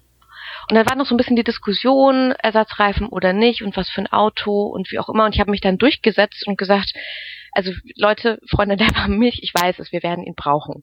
Und es war halt so, also wir sind da reingefahren in die Fjorde und ich weiß nicht, nach zwei Stunden Fahrt ähm, ist uns ein Reifen kaputt gegangen und wir mussten den wechseln. Ähm, zum ersten Mal damals mit diesem Auto, was wir noch vor nicht allzu langer Zeit gekauft hatten, ähm, weil da auch gar nicht so viel Handynetz ist und auch nicht alle Nase lang Leute vorbeikommen, die ähm, Lust haben anzuhalten und mit dir den Reifen zu wechseln. Also das musst du dann halt auch können. Mhm. Und ähm, ja, da würde ich den Leuten empfehlen, die da hinfahren, mit dem Four-Wheeler zu fahren. Es gibt ziemlich viele diese Shingle Roads und ähm, Schotterwege und ähm, auch einfach sich Zeit zu lassen, auch vorsichtig zu fahren. Also da braucht man jetzt nicht Experimente machen, ganz ehrlich, weil im Zweifelsfall hast du links Wasser und rechts Berg. Das haben Fjorde so an sich, wenn man da ähm, mit dem Auto unterwegs ist und ähm, und ja, es gibt Verkehr, aber der ist nicht allzu ähm, häufig. Also unter Umständen müsste man vielleicht eine Stunde oder anderthalb warten, bis da mal jemand wieder vorbeikommt. Genau. Okay. Ähm, du meintest, ähm, man, man soll zelten. Ähm, kann hm? man einfach ein Zelt mitnehmen und sich einen schönen Ort aussuchen und den und sein Zelte aufbauen? Genau, kann man machen. Also es gibt ziemlich viele ähm, Campingplätze und die sind auch gut ausgeschildert. Ich finde die Preise auch ganz fair und da hat man dann auch mal warmes Wasser, eine Dusche, eine Waschmaschine und ein Herd. Ähm, wir haben das innerhalb der zwei Wochen, wo wir die Rundtour gemacht haben, vor zwei Jahren, ähm, ich glaube, ein oder zweimal nur in Anspruch genommen und sind ansonsten, ähm, haben wir halt so gezeltet. Ähm, ich glaube, die Schwierigkeit ist eher also das Wetter. Man müsste ja vielleicht, man würde gern irgendwo zelten, wo es ein bisschen windgeschützt ist mhm. vielleicht oder was nicht so einsichtig ist. Ähm, wenn man jetzt der da an der Straße direkt irgendwo bleiben möchte, dann sollte man sich vielleicht vergewissern, dass das nicht ein Gebiet ist, in dem gerade ziemlich viele Tiere unterwegs sind oder was jemandem privat gehört. Also da würde man dann vielleicht auch so nett sein und mal zum nächsten Haus laufen und nachfragen. Also im Zweifelsfall immer den Kontakt mit den Einheimischen suchen. Die sind auch sehr nett, also davon ab. ähm, und, und finden auch Zelten gar nicht verkehrt, wenn das gut abgesprochen ist. Und wenn man jetzt wirklich total im, im Nix, in the middle of nowhere ist, ähm, da würde dann vielleicht die Schwierigkeit bestehen, dass man, ähm, wenn man jetzt mit dem Auto unterwegs ist, mit ein, zwei, drei Zelten, dass man überhaupt einen Ort findet, an dem man die gut aufbauen kann. Also wo der Boden einigermaßen eben ist und frei von irgendwelchen großen Felsbrocken. Man muss schon so ein bisschen gucken. Okay. Aber geübte Camper kriegen das hin. Mhm. Ähm, was, was für Tiere begegnen mir denn dann? Schafe. also ich glaube, das, das Nervigste sind die Schafe. Ansonsten hat man natürlich alles mögliche andere auch. Also Polarfüchse, Pferde, Vögel, ähm, ja, Kühe. Okay. alles, was da so und so viele Nagetiere und so. Aber also es ist jetzt nicht so, dass man Angst haben muss vor hm. giftigen Spinnen oder Wölfen oder so. Ähm, ja, man, muss sich jetzt aber nicht vielleicht gerade auf eine Weide äh, tun mit seinem Zelt. Ne? So. Das finden die Bauern auch nicht so lustig. Okay. Ähm, ja, was, was sieht man dann so ähm, von der was Natur? Was sieht man von der Natur? Also wenn man jetzt aus Reykjavik rausfährt, ist so eine ziemlich beliebte Runde von Tagestouristen ähm, der Goldene Ring oder The Golden Circle. Ähm, das ist so eine Runde, die einen großen Wasserfall mit einschließt, ähm, den Nationalpark Þingvellir ähm, und den Geysir oder die Geysire, muss man sagen, also ein ähm, Gebiet, in dem es Heißwasserquellen gibt, von denen auch noch eine sehr aktiv ist. Ähm, ich weiß nicht, ob du das weißt, aber der Name Geysir, der ja für alle möglichen Springquellen auf der Welt ähm, genutzt wird, kommt eigentlich aus dem Isländischen und zwar von dem einen Geysir, der da äh, mhm. sich befindet der springt gar nicht mehr so. also der ist ähm, ja oder eigentlich erst seit der war eine ganze Zeit lang inaktiv, weil die Menschen irgendwie sich bemüht haben, ihn mit ähm, Seifenlauge und irgendwelchen anderen tollen ähm, Mischungen zum häufigeren Springen zu animieren. Erst seit dem Erdbeben in 2000 ist er dann wieder öfter mal gesprungen und ja, eigentlich ist diese Region, wenn man sie besuchen möchte, vor allem wegen des anderen Geysirs ähm, Strokur, heißt der, Butterfass, ähm, bekannt. Und der ist ziemlich regelmäßig so alle, weiß nicht, weiß nicht, 15, 20 Minuten oder so springt der. Und da kann man sehr schön hinfahren aus Reykjavik raus. Mhm. Ähm, wenn man sich auf den Weg macht, dahin zu fahren und tatsächlich das Glück hat, im Auto zu sitzen und nicht in so einem Bus, dann würde ich empfehlen, dass man die drei genannten Orte, also Geysir, Gütfoss und Þingvellir, ähm, den Wasserfall, den Geysir und den Nationalpark ähm, der Volksversammlung, dass man das zu Zeiten besucht, die nicht so touristisch frequentiert sind, also früh am Morgen oder spät am Abend. Zu allen anderen Zeiten ist es da einigermaßen furchtbar und es ist auch schwierig, mhm. schöne Aufnahmen zu machen, wenn man gerne fotografiert, weil da eben Touristen in roten, gelben oder orangen Windjacken durchs Bild hüpfen, was jedes schöne Landschaftsfoto versaut. ähm, es gibt noch ein anderes schönes Thermalgebiet, bei, also in der Nähe von der Halbinsel, auf der auch Keplerweg, der Flughafen liegt. Da gibt's, äh, also die Halbinsel heißt äh, Reykjanes und da gibt's ähm, ebenfalls ein sehr schönes ähm, Heißquellengebiet, was man gut von der Hauptstadt aus erreichen kann, in nur einer Stunde Fahrt.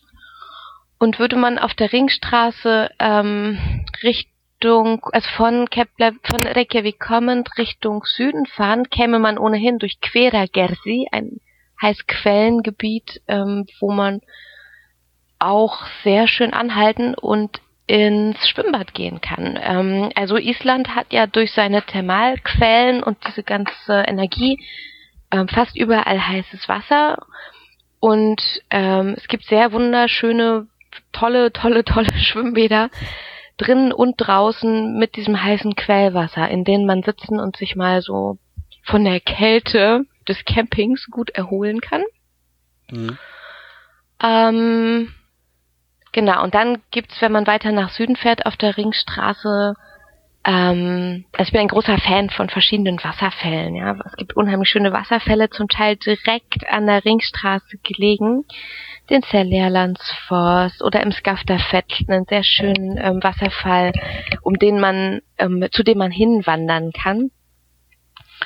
Und würde man, ja, ich kann das jetzt so gerade im Detail nicht einsehen, aber würde man nach Wieg fahren, Richtung Mirdal, also ganz in den Süden der Insel, dann käme man auch an dem ähm, besagten Eyjafjallajökull vorbei, dem Vulkan, der 2010 ähm, so von sich reden machte, auch wenn niemand seinen Namen aussprechen kann. Und da ist direkt an der Ringstraße jetzt so ein kleines Museum eingerichtet und man kann ähm, super Fotos machen davon, wie der Vulkan heute aussieht. Gibt auch eine Ausstellung von ähm, Bildern zum Vulkanausbruch vor vier Jahren. Da würde ich unbedingt nochmal Rast mhm. machen. Und dann hätte man schon auf so einer ersten Tagesetappe, also von Reykjavik nach Wieg, wenn man das möchte oder muss, kann man das an einem Tag schaffen, schon ganz viel Natur gesehen und ähm, paar heiße Quellen, ähm, ziemlich viel Wasser, ein Vulkan und ein paar Wasserfälle auch äh, begutachtet. Das ist eine sehr schöne Etappe. Ähm, von Wieg weiter, wenn man dann weiter Richtung Osten fährt, und das finde ich jetzt schwierig und schön gleichzeitig, gibt es ein sehr langes Stück, was ähm, durch so, hm, wie sagt man das auf Deutsch? Hm. Also es ist ein Gebiet, ähm, was sich dadurch auszeichnet, dass da nicht so viel ist, ähm, weil da im Südwesten der Insel unter dem Vatna Jökull, unter diesem sehr großen Gletscher oder dem größten Europas, auch verschiedene Vulkane liegen, die, wenn sie ausbrechen, den äh, Vatna Jökull auch schmelzen, also das Gletscher, Gletschereis zum Schmelzen brechen und bringen und dann gibt es so, so große Fluten, die nach Süden hin zum Meer ablaufen. Und durch dieses Gebiet, wo auch mehrfach schon Straßen zerstört worden sind und Brückenteile und so weiter ähm, abgeschwemmt wurden, ähm, führt dann eine weitere Etappe, die ich sehr schön finde. Also einfach nochmal, weil man stundenlang ähm, auf neu angelegten Straßen fährt und sich immer wieder dessen bewusst wird, was die Natur eigentlich da für eine Rolle spielt auf der Insel und wie, wie mächtig das Ganze ist. Ähm, man kommt auch an so einem Denkmal vorbei, wo so abgetrennte Brückenteile extra aufgehäuft wurden, um sich sozusagen nochmal dieser Naturgewalten, ja, um, nochmal innezuhalten und sich dieser Naturgewalten mhm. bewusst zu werden. Und ähm, dann könnte man bis zum Skafterfett fahren oder sogar noch, also es ist ein Nationalpark, ein sehr schöner, den ich eben schon ansprach, oder man würde zur Blauen Lagune fahren. Die liegt ebenfalls direkt an der ähm, ach nee, Entschuldigung, ist ja gar nicht die Blaue Lagune, ist ja die Jökulsaurlon, eine andere ähm, ähm, Lagune, die in äh, eine Gletscherlagune, die direkt an der Ringstraße gelegen. Und da muss man unbedingt ein paar Stunden Halt einplanen. Ähm, ich überlege mal gerade, wie man das am besten jetzt auf Isländisch sagt, nee, auf Deutsch sagt, damit die Deutschen googeln und finden können. Hm. Ja, Entschuldigung, ich glaube, es hat nur einen isländischen Namen. Also das Ding heißt äh, Jökulsaurlon, ist eine Gletscherlagune im Südwesten des Landes, unterhalb des Vatnajökulls, direkt an der Ringstraße 1. Ich glaube, damit müsste man es finden können. Und was man da beobachten kann, ist, ähm, wie der Gletscher kalbt, also wie große Gletscher Stücke in die Lagune fallen, ähm, als Eisberg eine Zeit lang darauf herumschwimmen und immer kleiner werden und dann, jetzt kommt's, unter der Ringstraße ähm, durch, durch eine Brücke hindurch ins offene Meer rein getragen oder geschwemmt werden. Und was ich, das ist eines der schönsten Erlebnisse gewesen, was ich da vor zwei Jahren hatte. Also man, man hat da nämlich in Island gar nicht ähm, unbedingt einen weißen Sandstrand, sondern ganz häufig sind die Strände vulkanisch schwarz. Und das ist einfach total majestätisch zu sehen, wie dann so ein weißer Eisklumpen aus dieser Lagune Richtung Meer getrieben wird und an so einem schwarzen Strand landet und dann einfach schmilzt. Jahrtausende altes mhm. Eis schmilzt am Strand in der Sonne. Ähm, weiß auf schwarz. Ist total toll. Also mhm. ist wunderschön. Sehr, sehr, sehr beeindruckend. Ja, da, da war ich persönlich sehr verliebt. Und Menschen, die ein bisschen Geld und Zeit haben, können auch mit so einer Art Amphibienfahrzeug eine Rundfahrt auf dieser Gletscherlagune machen. Kann ich auch sehr empfehlen. Es kostet zwar irgendwie, keine Ahnung, 50, 70 Euro. Ich weiß es gar nicht genau, wie man es umrechnet. Ähm, Geld, es kostet viel Geld. Mhm. Aber es ist ein total beeindruckendes Erlebnis und man spürt auch mal die Kälte und die Nähe dieser, dieses Jahrtausende alten Eises, was so majestätisch vor unseren Augen dahinschmilzt. Hm. Sehr, sehr schön. Äh, merkt man in Island was vom, vom Klimawandel? Mhm. Also, also haben die Angst, mhm. dass ihre Gletscher weg sind und dann weniger ähm, Ha, das war ein sehr interessantes, also so. du, du sprichst ein Thema an, was, was mir jetzt auch gerade einfiel. Und zwar habe ich mich an dieser Lagune mit so Gletscherexperten unterhalten. Hm. Ähm, ich habe dir das gleiche gefragt und habe gefragt, wie sie das so finden und wie das jetzt so ist mit ihrem Gletscher, der da so dahin schmilzt und so. Und die waren ziemlich entspannt und sagten, das hat es über die Jahrtausende immer wieder gegeben, dass Gletscher schmelzen und es wird auch wieder Eiszeiten geben, wo sich alles aufbaut. Also wenn wir das in bisschen größeren Zusammenhängen betrachten als die eines Menschenlebens oder Menschenzeitalters jetzt hier, mhm. ähm, dann dann müssen wir uns gar nicht so eine großen Sorgen machen. Also ja, für uns Menschen mit unserer Lebensweise ist das erstmal uncool, dass die Gletscher und die Polkappen und alles mögliche andere schmelzen und der Wasserspiegel steigt oder alles sich erwärmt. Aber es ist auch davon auszugehen, dass das irgendwann sich wieder alles relativiert. Oh, ist das eigentlich ein Problem? Ähm, das gibt's ja in, in Holland oft, dass, dass ähm, Städte drohen unterzugehen aufgrund des steigenden Meeresspiegels und jetzt sind ja in Island auch alle Städte irgendwie mhm. an, an der Küste. Werden, werden da irgendwie Deiche gebaut oder sowas? Nee, habe ich noch nicht gehört. Also überhaupt ist das äh, Verhältnis der Isländer zu ihrer Natur und den Veränderungen, die diese mit sich bringt, ein sehr entspanntes. Also sowohl bei diesen Erdbeben, die genommen werden mit so einer Selbstverständlichkeit, wie du das auch erlebt hast in San Francisco, mhm. also dieses, aha, dann ist es jetzt so, na gut, dann müssen wir aufräumen. Ähm, ähm, genauso ist es auch mit Meer oder mit Vulkanausbrüchen. Also die finden das ja alle ganz toll, dass da endlich mal was los ist. Da hat keiner Angst um sein Sommerhaus oder die Schafe oder wie auch immer, sondern man sagt, ach, die Heckler ist wieder ausgebrochen, unsere Heckler, die haben wir lange nicht gesehen und Mensch, die macht ja das, was sie will. Jetzt fahren wir mal hin und begrüßen sie und dann trinken wir mal ein. so, ne? Und das, genau dieses Verhältnis ähm, vermute ich jetzt auch im Umgang mit den steigenden Wasserspiegeln. Mhm ich glaube, das interessiert die herzlich wenig. Okay. also die sind auch nicht so, wie sagt man, die sind halt unheimlich flexibel. Also im Zweifelsfall bauen die sich ihr Haus irgendwo anders hin. Das klingt jetzt so. Nein, also da, wird, da werden sich Lösungen finden. Ich glaube, die sind da jetzt nicht, die würden nicht mit ihrem Haus untergehen. Ja. Okay. Genau. Vielleicht nochmal zur Ringstraße zurück. Mhm. Ähm, wenn wir dann nämlich im Osten des Landes sind, kommen wir auch nämlich zu den ersten Tunneln. Ähm, man kann hier ähm, an verschiedenen Stellen den Weg der Ringstraße durch einen Tunnel abkürzen oder weiter an der Küste rumfahren. Ähm, wer sich die Frage stellt, was er machen soll, ich finde beides schön. Also wenn man wenig Zeit hat, würde ich sagen abkürzen. Und wer Zeit hat und noch Lust auf ein Fjord mehr, der kann auch außen drum rumfahren. Ähm, aber dadurch, dass noch ziemlich viele andere Fjorde und Gelegenheiten äh, kommen, Fjorde zu äh, sehen, muss man es nicht mhm. unbedingt. Vielleicht, ja. Wir hatten Zeit und haben es gemacht und sind die Fjorde ausgefahren.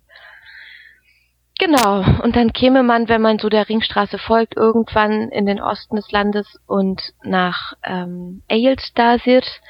Ähm, es gibt nicht allzu viele Städte in Island und Eilstasir ist einer der Orte, wo man auch gut nochmal Halt machen und Vorräte ähm, auffüllen kann. Man könnte auch da ärztliche Versorgung in Anspruch nehmen, wenn man das wollte. Ähm, macht vielleicht Sinn, so ein bisschen ähm, zu schauen, was man gerade braucht oder nicht. Also in Eilstasir bekommt man alles.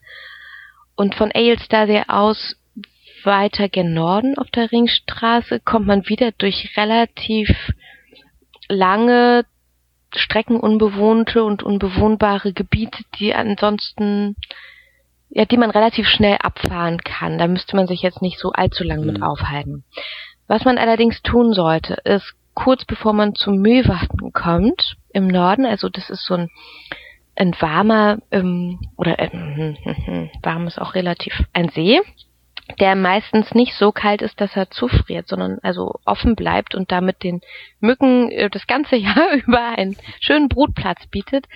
Ähm, wenn man an diesen See kommt, da müsste man vorab nochmal einen Abstecher machen gen Norden, weil sich da ähm, einige schöne Dinge ähm, sozusagen abseits der Ringstraße ähm, befinden. Und zwar ähm, gibt es einen Nationalpark, der ähm, auch historisch sehr interessant ist. Es gibt auch einen großen Wasserfall, der ähm, ich muss mal gerade gucken, wo er jetzt genau ist, an welcher Straße. Das ist sozusagen wassertechnisch oder in Wassermassen gemessen der größte Wasserfall Europas. Der ist unheimlich sehenswert. Ansonsten eher rauschend groß und ziemlich dreckig. Ähm, der liegt an der Straße 864 und ich würde dazu raten, selbige mal hochzufahren. Der Destifoss mhm. ist das. Der ist sehr, sehr, sehr schön.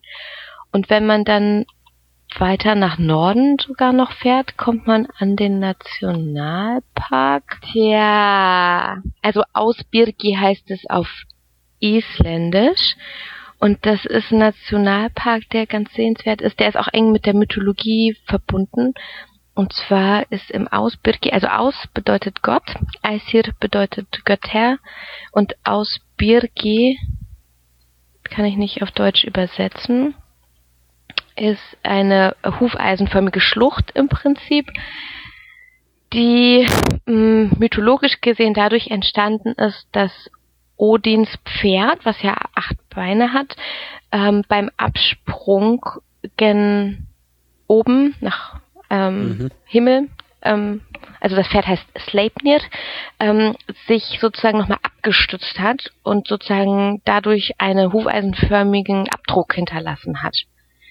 Ähm, und das ist so ein, so ein schöner Nationalpark, der, wo man so ein bisschen wandern kann, der ne, auch mal ein bisschen durch seine geschützte Lage ähm, auch mal Wald bietet, wer in Island Wald sehen möchte und eine sehr schöne ähm, Schlucht, in der sich Wasser befindet, die so ein bisschen mm, ähm, blau, türkis leuchtet. Also es ist ganz, ganz sehenswert.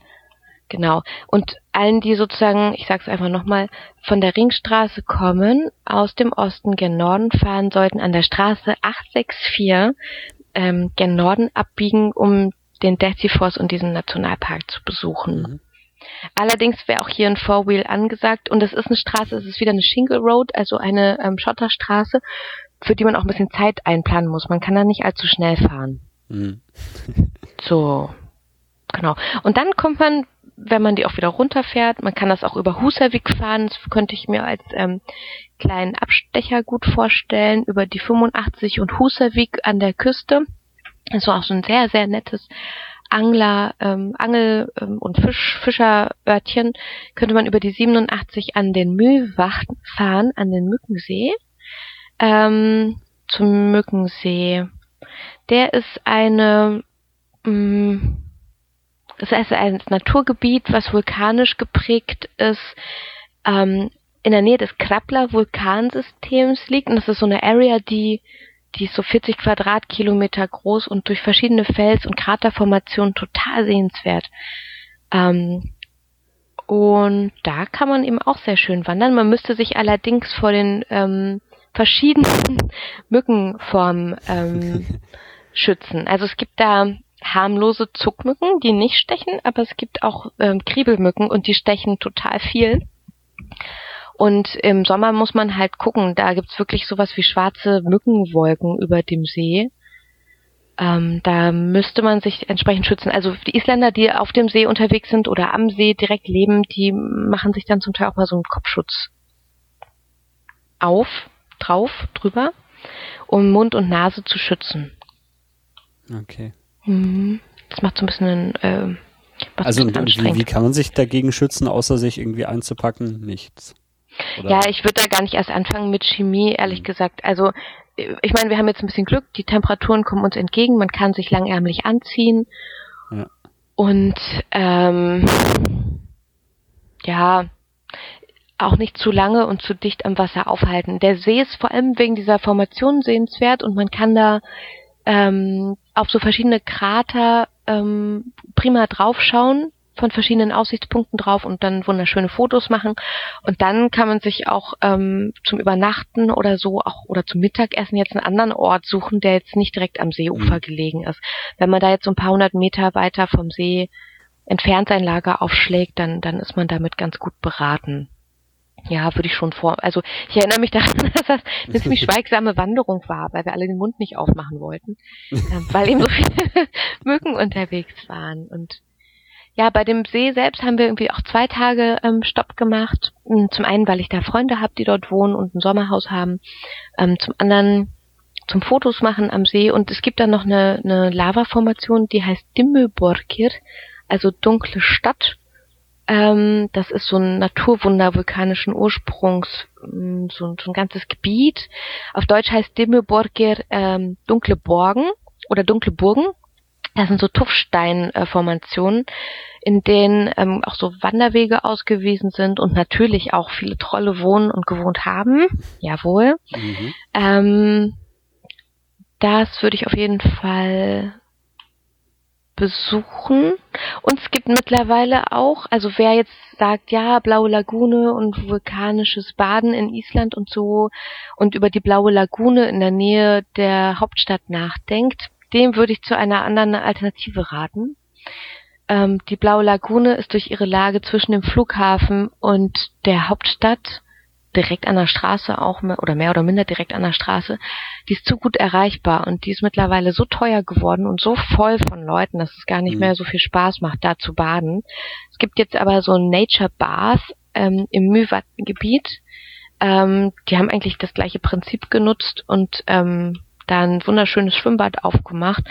Ähm, ist nicht so viel günstiger, aber wesentlich weniger frequentiert und die Aussicht ist viel schöner. Also wer das machen möchte und mal baden will in Island und nach drei Tagen Kälte Lust hat auf warmes Wasser, dem rate ich dazu, äh, mal Nature Bath und Mühe wach zusammen zu googeln und dann kommt man ganz schnell auf die entsprechenden Seiten und genau, kann sich da dann mal aufwärmen.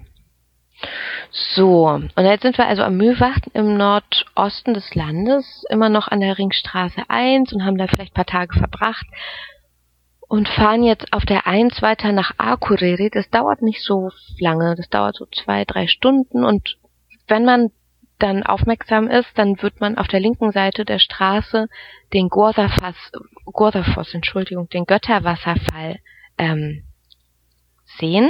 Und da muss man unbedingt auch anhalten und Fotos machen und ein bisschen wandern gehen. Ich finde, das ist nicht, also ist nicht der größte ähm, Wasserfall Islands, aber einer der absolut schönsten.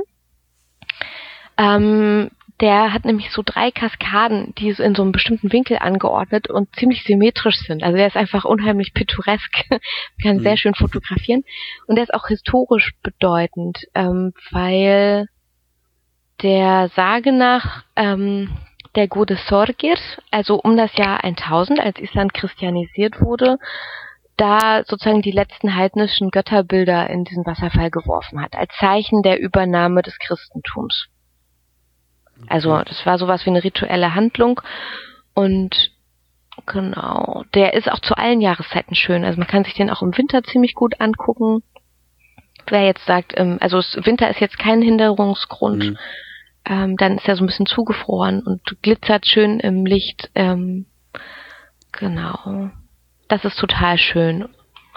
Da muss man unbedingt ein bisschen spazieren. Und wenn man das gemacht hat und weiterfährt, dann kommt man an, ich weiß jetzt auch nicht genau, wie es heißt, an der Straße, Ringstraße 1 wieder. Und hm, kommt man noch am Ljoserwachten vorbei. Und nochmal so 30 Kilometer weiter ähm, befindet sich dann ein anderes kleines Thermalgebiet mit so ähm, heißen Schlammquellen. Das sieht man direkt von der Straße aus, ebenfalls auf der linken Seite gelegen, bevor man so eine Art ähm, Gebirgspass befährt, also bevor es nach oben geht, bevor die Straße hochführt, sieht man auf der linken Seite mhm. diese heißen Quellen. Und da soll man unbedingt ebenfalls spazieren gehen, weil da ganz, ganz, ganz schöne farbschillernde ähm, ähm, Quellen und auch, wie sagt man so, eingetrocknete Erdreste und so zu bewundern sind. Und die sind auch sehr aktiv, diese Quellen. Also man hört überall so Schmatzen und Blubbern. Hm. Ähm, es stinkt nur ganz fürchterlich. Nach so, so Schwefelgeruch mmh, irgendwie. Schwefelgeruch. Ähm, und es wäre auch ratsam, auf den Wegen zu bleiben, so die denn da noch sind. Also manchmal sind auch diese Re Wege so ein bisschen versprengt oder kaputt gegangen durch diese heißen Quellen. Ja, also die, die sind einfach verdammt heiß und die blubbern ja, wie gesagt, und manchmal kommt vielleicht dann auch so ein Schlammbatzen rausgeflogen. ähm, genau, also das ist jetzt nichts, wo man mal so ganz dicht rangehen und einen großen Zeh reinhalten sollte, sondern man bleibt tunlichst auf dem Wege und zoomt im Zweifelsfall heran, um ein schönes Bild machen zu können und meistens reicht sowas wie eine halbe Stunde, dann hat man auch genug vom Schwingegeruch und kann ähm, ja entspannt weiterfahren. Das sind so diese Sehenswürdigkeiten, ich finde die total praktisch an der Ringstraße 1 gelegen. Das finde ich richtig super gut, dass man da gar nicht so weit fahren muss und dass auch mhm. ähm, Schilder einen gut darauf hinweisen. Also man verpasst das jetzt nicht. Genau. Und dann kommt man über die Ringstraße 1 nach Akureyri, das ist so die, das Handelszentrum im Norden, die zweitgrößte Stadt des Landes und auch da gibt es kulturell einiges zu tun und zu sehen und man kann ähm, nochmal einkaufen, wenn man das muss. Ja, wir haben das auch relativ kurz gehalten, den ähm, Ausflug nach äh, Akureyri und dann gibt es zwei Möglichkeiten, wie man weiterfahren kann, die mit viel Zeit und die mit wenig Zeit. Wenn man wenig Zeit hat, würde ich dazu raten, auf der Ringstraße 1 zu bleiben. Wenn man viel Zeit hat, kann man über die 82 und 76 an der Küste entlang fahren, über Dalvik, Olafsfjörður und Siglufjörður. Und vielleicht hat man Glück und kann die ähm, Fischertage miterleben. Also einmal im Jahr wird da im Sommer so ein Heringsfest gefeiert in die ähm, in Erinnerung an die guten alten Zeiten dieses einst sehr, sehr, sehr reichen Fischerstädtchens. Das macht direkt Spaß. Da gibt's ja Musik und Tanz und Tralala und lecker Essen sowieso. Ähm, das kann man sich sehr schön angucken. Mhm. Und ansonsten fährt man einfach auf der Eins weiter, weiter, weiter, immer weiter und man kann rechts und links nochmal anhalten. Ab und zu ähm, weisen einen so Wegweiser auf berühmte ähm, Sehenswürdigkeiten hin oder es gibt ein kleines ähm, Volksmuseum hier oder da oder eine hübsche Kirche. Aber da kommt jetzt eine ganze Zeit lang nichts, was spektakulär wäre.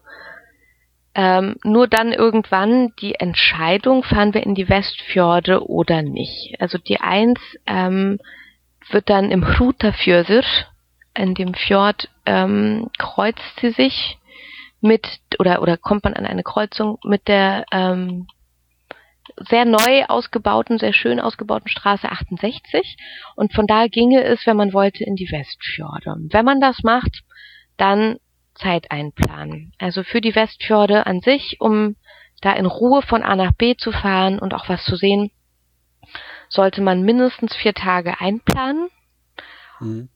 ähm, und sich auch zum Fahren ähm, genug Zeit lassen, weil es auch immer mal über Schotterstraßen geht, die auch zum Teil auf ziemlich hohen Höhen liegen. Und ähm, ja, wenn man das macht, hat man aber die Chance auf ganz geniale Aussichten, weiße Strände, hohe Berge, tolle Natur, ähm, beeindruckende ähm, Fjorde. Also es sind sehr, sehr große Felsen, die da liegen und sich eröffnen. Ganz tolle ähm, Aussichten. Und man kann auch nach Lautrabjark fahren. Das ist sowas wie der westlichste Punkt Europas. Ähm, wo große Vogelkolonien, also diese ganzen Papageientaucher nisten. Sehr, sehr schön zu sehen und zu beobachten. Es macht richtig Spaß. Das sind ja so ganz lustige und liebe Vögel. Mhm. Ja, die schmecken auch gut. Aber ähm, genau, also die zu beobachten macht richtig Freude. Und Leben wenn man auf das diesen Westfjorden überhaupt Menschen? Ich sehe da gerade keine einzige Siedlung irgendwie. es ist ziemlich dünn besiedelt. Also hier muss man sich vielleicht auch mit Lebensmitteln, das ist nochmal ein guter Hinweis, ähm, gut ausrüsten.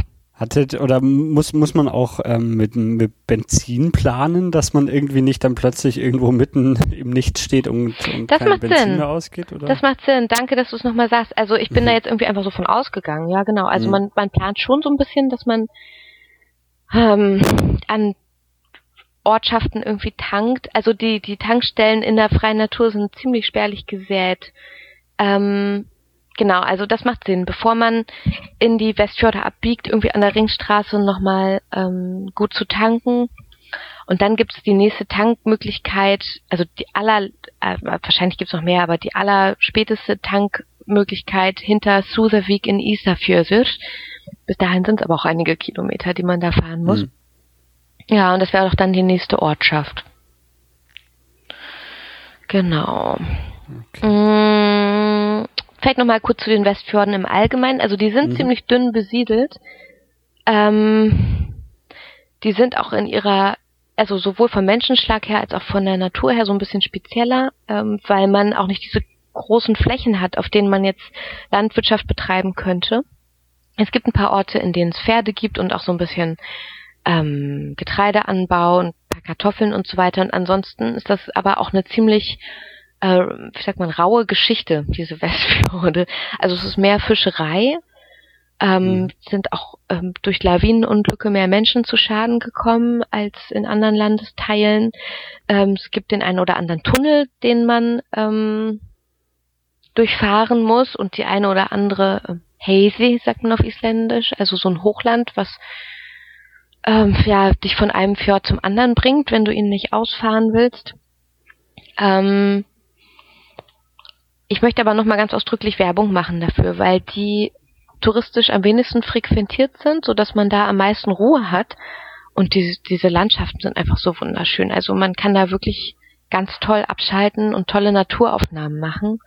Ähm, es gibt auch in einigen Fjorden, ähm, es gibt tatsächlich heiße Quellen und es gibt so zwei Fjorde, in denen dann sowas wie heiße Schwimmbäder einfach so am Straßenrand stehen. Also ausgebaute ähm, Becken mit heißem mhm. Wasser, in denen man ähm, prima baden kann. Da hat man dann wirklich so ein Fjord mal für sich alleine und kann so einen Nachmittag im heißen Wasser sitzen und da auch sein Zelt aufbauen und genießen. Ich finde das total großartig. Und für alle, die wirklich das gleiche Problem haben, was wir auch hatten, ähm, eine die nächstgelegene Reifenwerkstatt, ja, befindet sich in Patro, Patreksfjörður, also Patreksfjord, wenn man es auf Deutsch sagt. Und bis dahin müsstet ihr es mit eurem Ersatzrad irgendwie noch schaffen. Das wäre gut. Okay. so, und wenn wir dann ähm, die Fjorde alle abgefahren sind und alles bewundert haben und auch mal einen Reifen gewechselt haben, dann könnten wir ähm, sozusagen an die südliche Seite der Westfjorde fahren von da gibt's nämlich eine Fähre nach Stickisholmur. Und das würde ich jetzt mal so als kleine Abwechslung anraten, dass man sagt, okay, wir fahren jetzt mal nicht Auto, sondern wir lassen uns mal von der Fähre fahren auf die Halbinsel mhm. Snæfellsnes. Die Überfahrt dauert auch gar nicht so lange, ich glaube so um zweieinhalb Stunden oder sowas. Und da kann man eben auch äh, ganz tolle Vögel beobachten. Man kommt an so kleinen Inselchen vorbei, die nur im Sommer bewohnt werden und kann da das Ein- und Ausladen von Post und so weiter ähm, beobachten. Man kommt jetzt nicht von der Fähre wirklich gut runter, also man müsste dann schon draufbleiben. Aber ähm, ja, es wäre halt mal eine Abwechslung zum Autofahren. Genau. Okay, und dann sind wir eh schon fast wieder zurück. Sind wir schon fast zurück. Also wir machen jetzt noch eine kleine Rundfahrt auf der Halbinsel mhm. Snæfellsnes, die ähm, eigentlich ich finde hier so unheimlich abwechslungsreich. Ne? Es ist eine relativ kleine Halbinsel ganz im Westen. Du siehst es und du siehst vielleicht auch, dass der westlichste Punkt der Insel vom ähm, Gletscher Snæfellsjökull besetzt mhm. ist. Der war ja sozusagen nach Jules Verne ähm, der Eingang zum Mittelpunkt der Erde und ganz viele Sagen und Legenden verbinden sich mit diesem Gletscher. Und ich finde diese Insel oder diese Halbinsel so toll, weil die in ganz auf ganz dichtem Raum so viele verschiedene Facetten Islands zeigt. Also du hast da weiße Strände, du hast Strände mit schwarzen Kieselsteinen, die aussehen wie Bonbons, du hast ein, du hast eine vulkangeprägte Landschaft, einen Gletscher, ähm, du hast Felsformationen vor der Küste und kleine Kirchen auf dem Lande, ähm, Höhlen. das ist total spannend und ich würde mir für diese Insel immer sowas wie zwei Tage nehmen, um mir das auch in Ruhe anzugucken und auch noch mal so ein bisschen wandern zu gehen vielleicht. Vielleicht liegt da auch noch dieses Olle Walskelett rum, was äh, vor zwei Jahren angeschwemmt wurde. Da ist mal so ein, ja, passiert halt manchmal, ne, dass Wale irgendwie krank sind und irgendwie angeschwemmt werden. Und das ist ziemlich schwierig, die beiseite zu räumen. Also die liegen dann da rum und ähm, mhm. vergammeln kann man sich aber auch mal angucken. So ein Verwesungsprozess von so einem Wal ist wirklich beeindruckend. Das, das riecht sicherlich ziemlich fies. Es riecht ziemlich fies. Äh, ja, aber da hat Island ja mehrere Ecken, an denen es fies riecht. Also ja, das darauf oder darauf ist wirklich ziemlich, ziemlich fies. Und ähm, ja, man kann auch, wenn man geübt ist und ein geeignetes Auto hat, ein Stück weit mit auf den Gletscher hochfahren also kurzum, ich finde diese Halbinsel total zauberhaft. Und da nehmt euch Zeit und ähm, schaut euch das in Ruhe mhm. an. Ähm, ein Highlight ist auf jeden Fall die Eldborg auf der Südseite der Halbinsel. Ein Feuerkrater, den man auch super bewandern kann und auch toll fotografieren kann. In dem finden auch regelmäßig Festivals statt.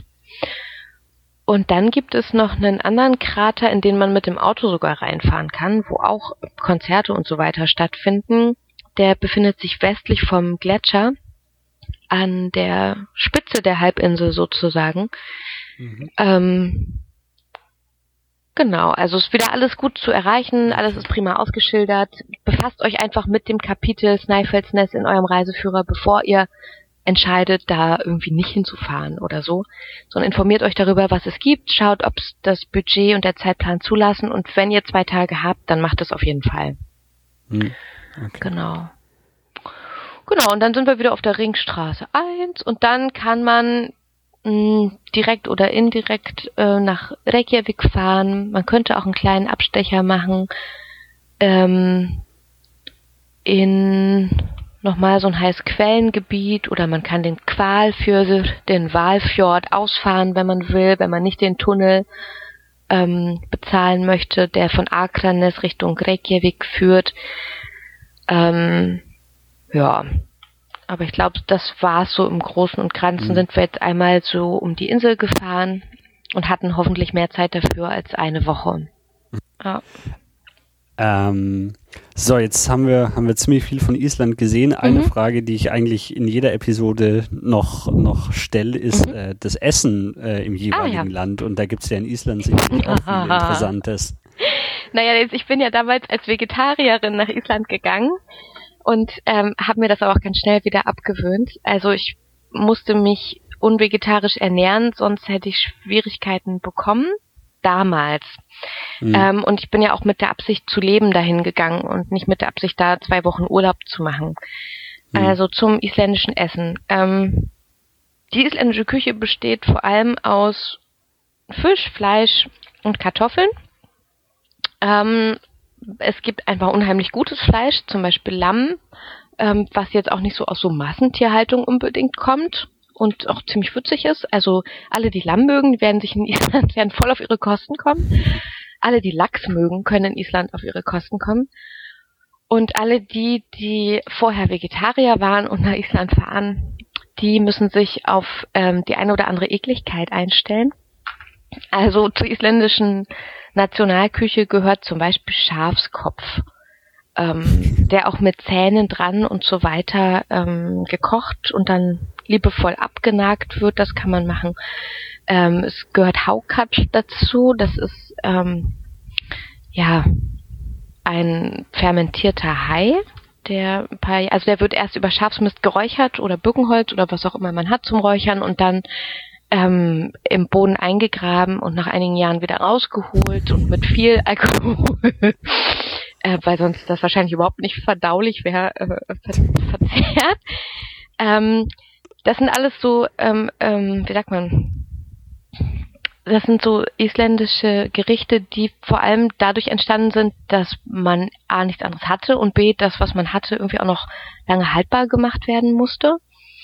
Die isländische Küche heute ist natürlich eigentlich jetzt nicht so, ne? Das wird jetzt, es gibt nicht jeden Tag irgendwie äh, Schafskopf und fermentierten Hai, muss man jetzt keine Angst haben, aber es könnte mhm. einen schon die eine oder andere Blutwurst mit äh, Marmelade überraschen oder irgendwelche ähm, Seevögel oder wie auch immer.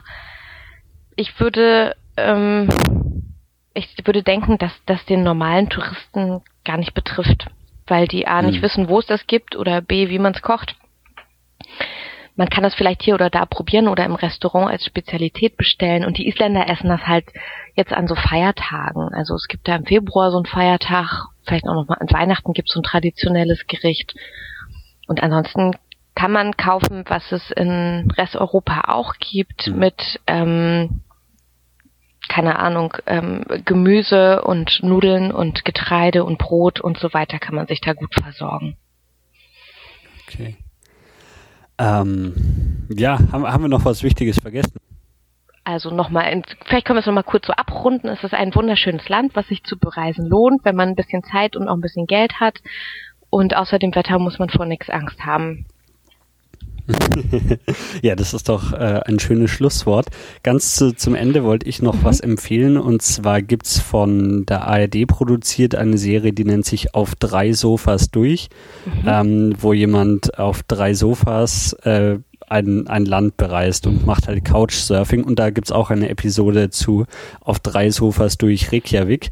Ähm, die kann man alle kostenlos auf YouTube anschauen und ähm, da sieht man auch viel so von ja der Kultur und dem dem modernen Leben in Reykjavik jetzt was was sehr spannendes dauert irgendwie 30 Minuten und ist ja sehr interessant gibt's auch zu ganz vielen anderen Städten aber wie gesagt zu Reykjavik gibt's auch eine Episode mhm.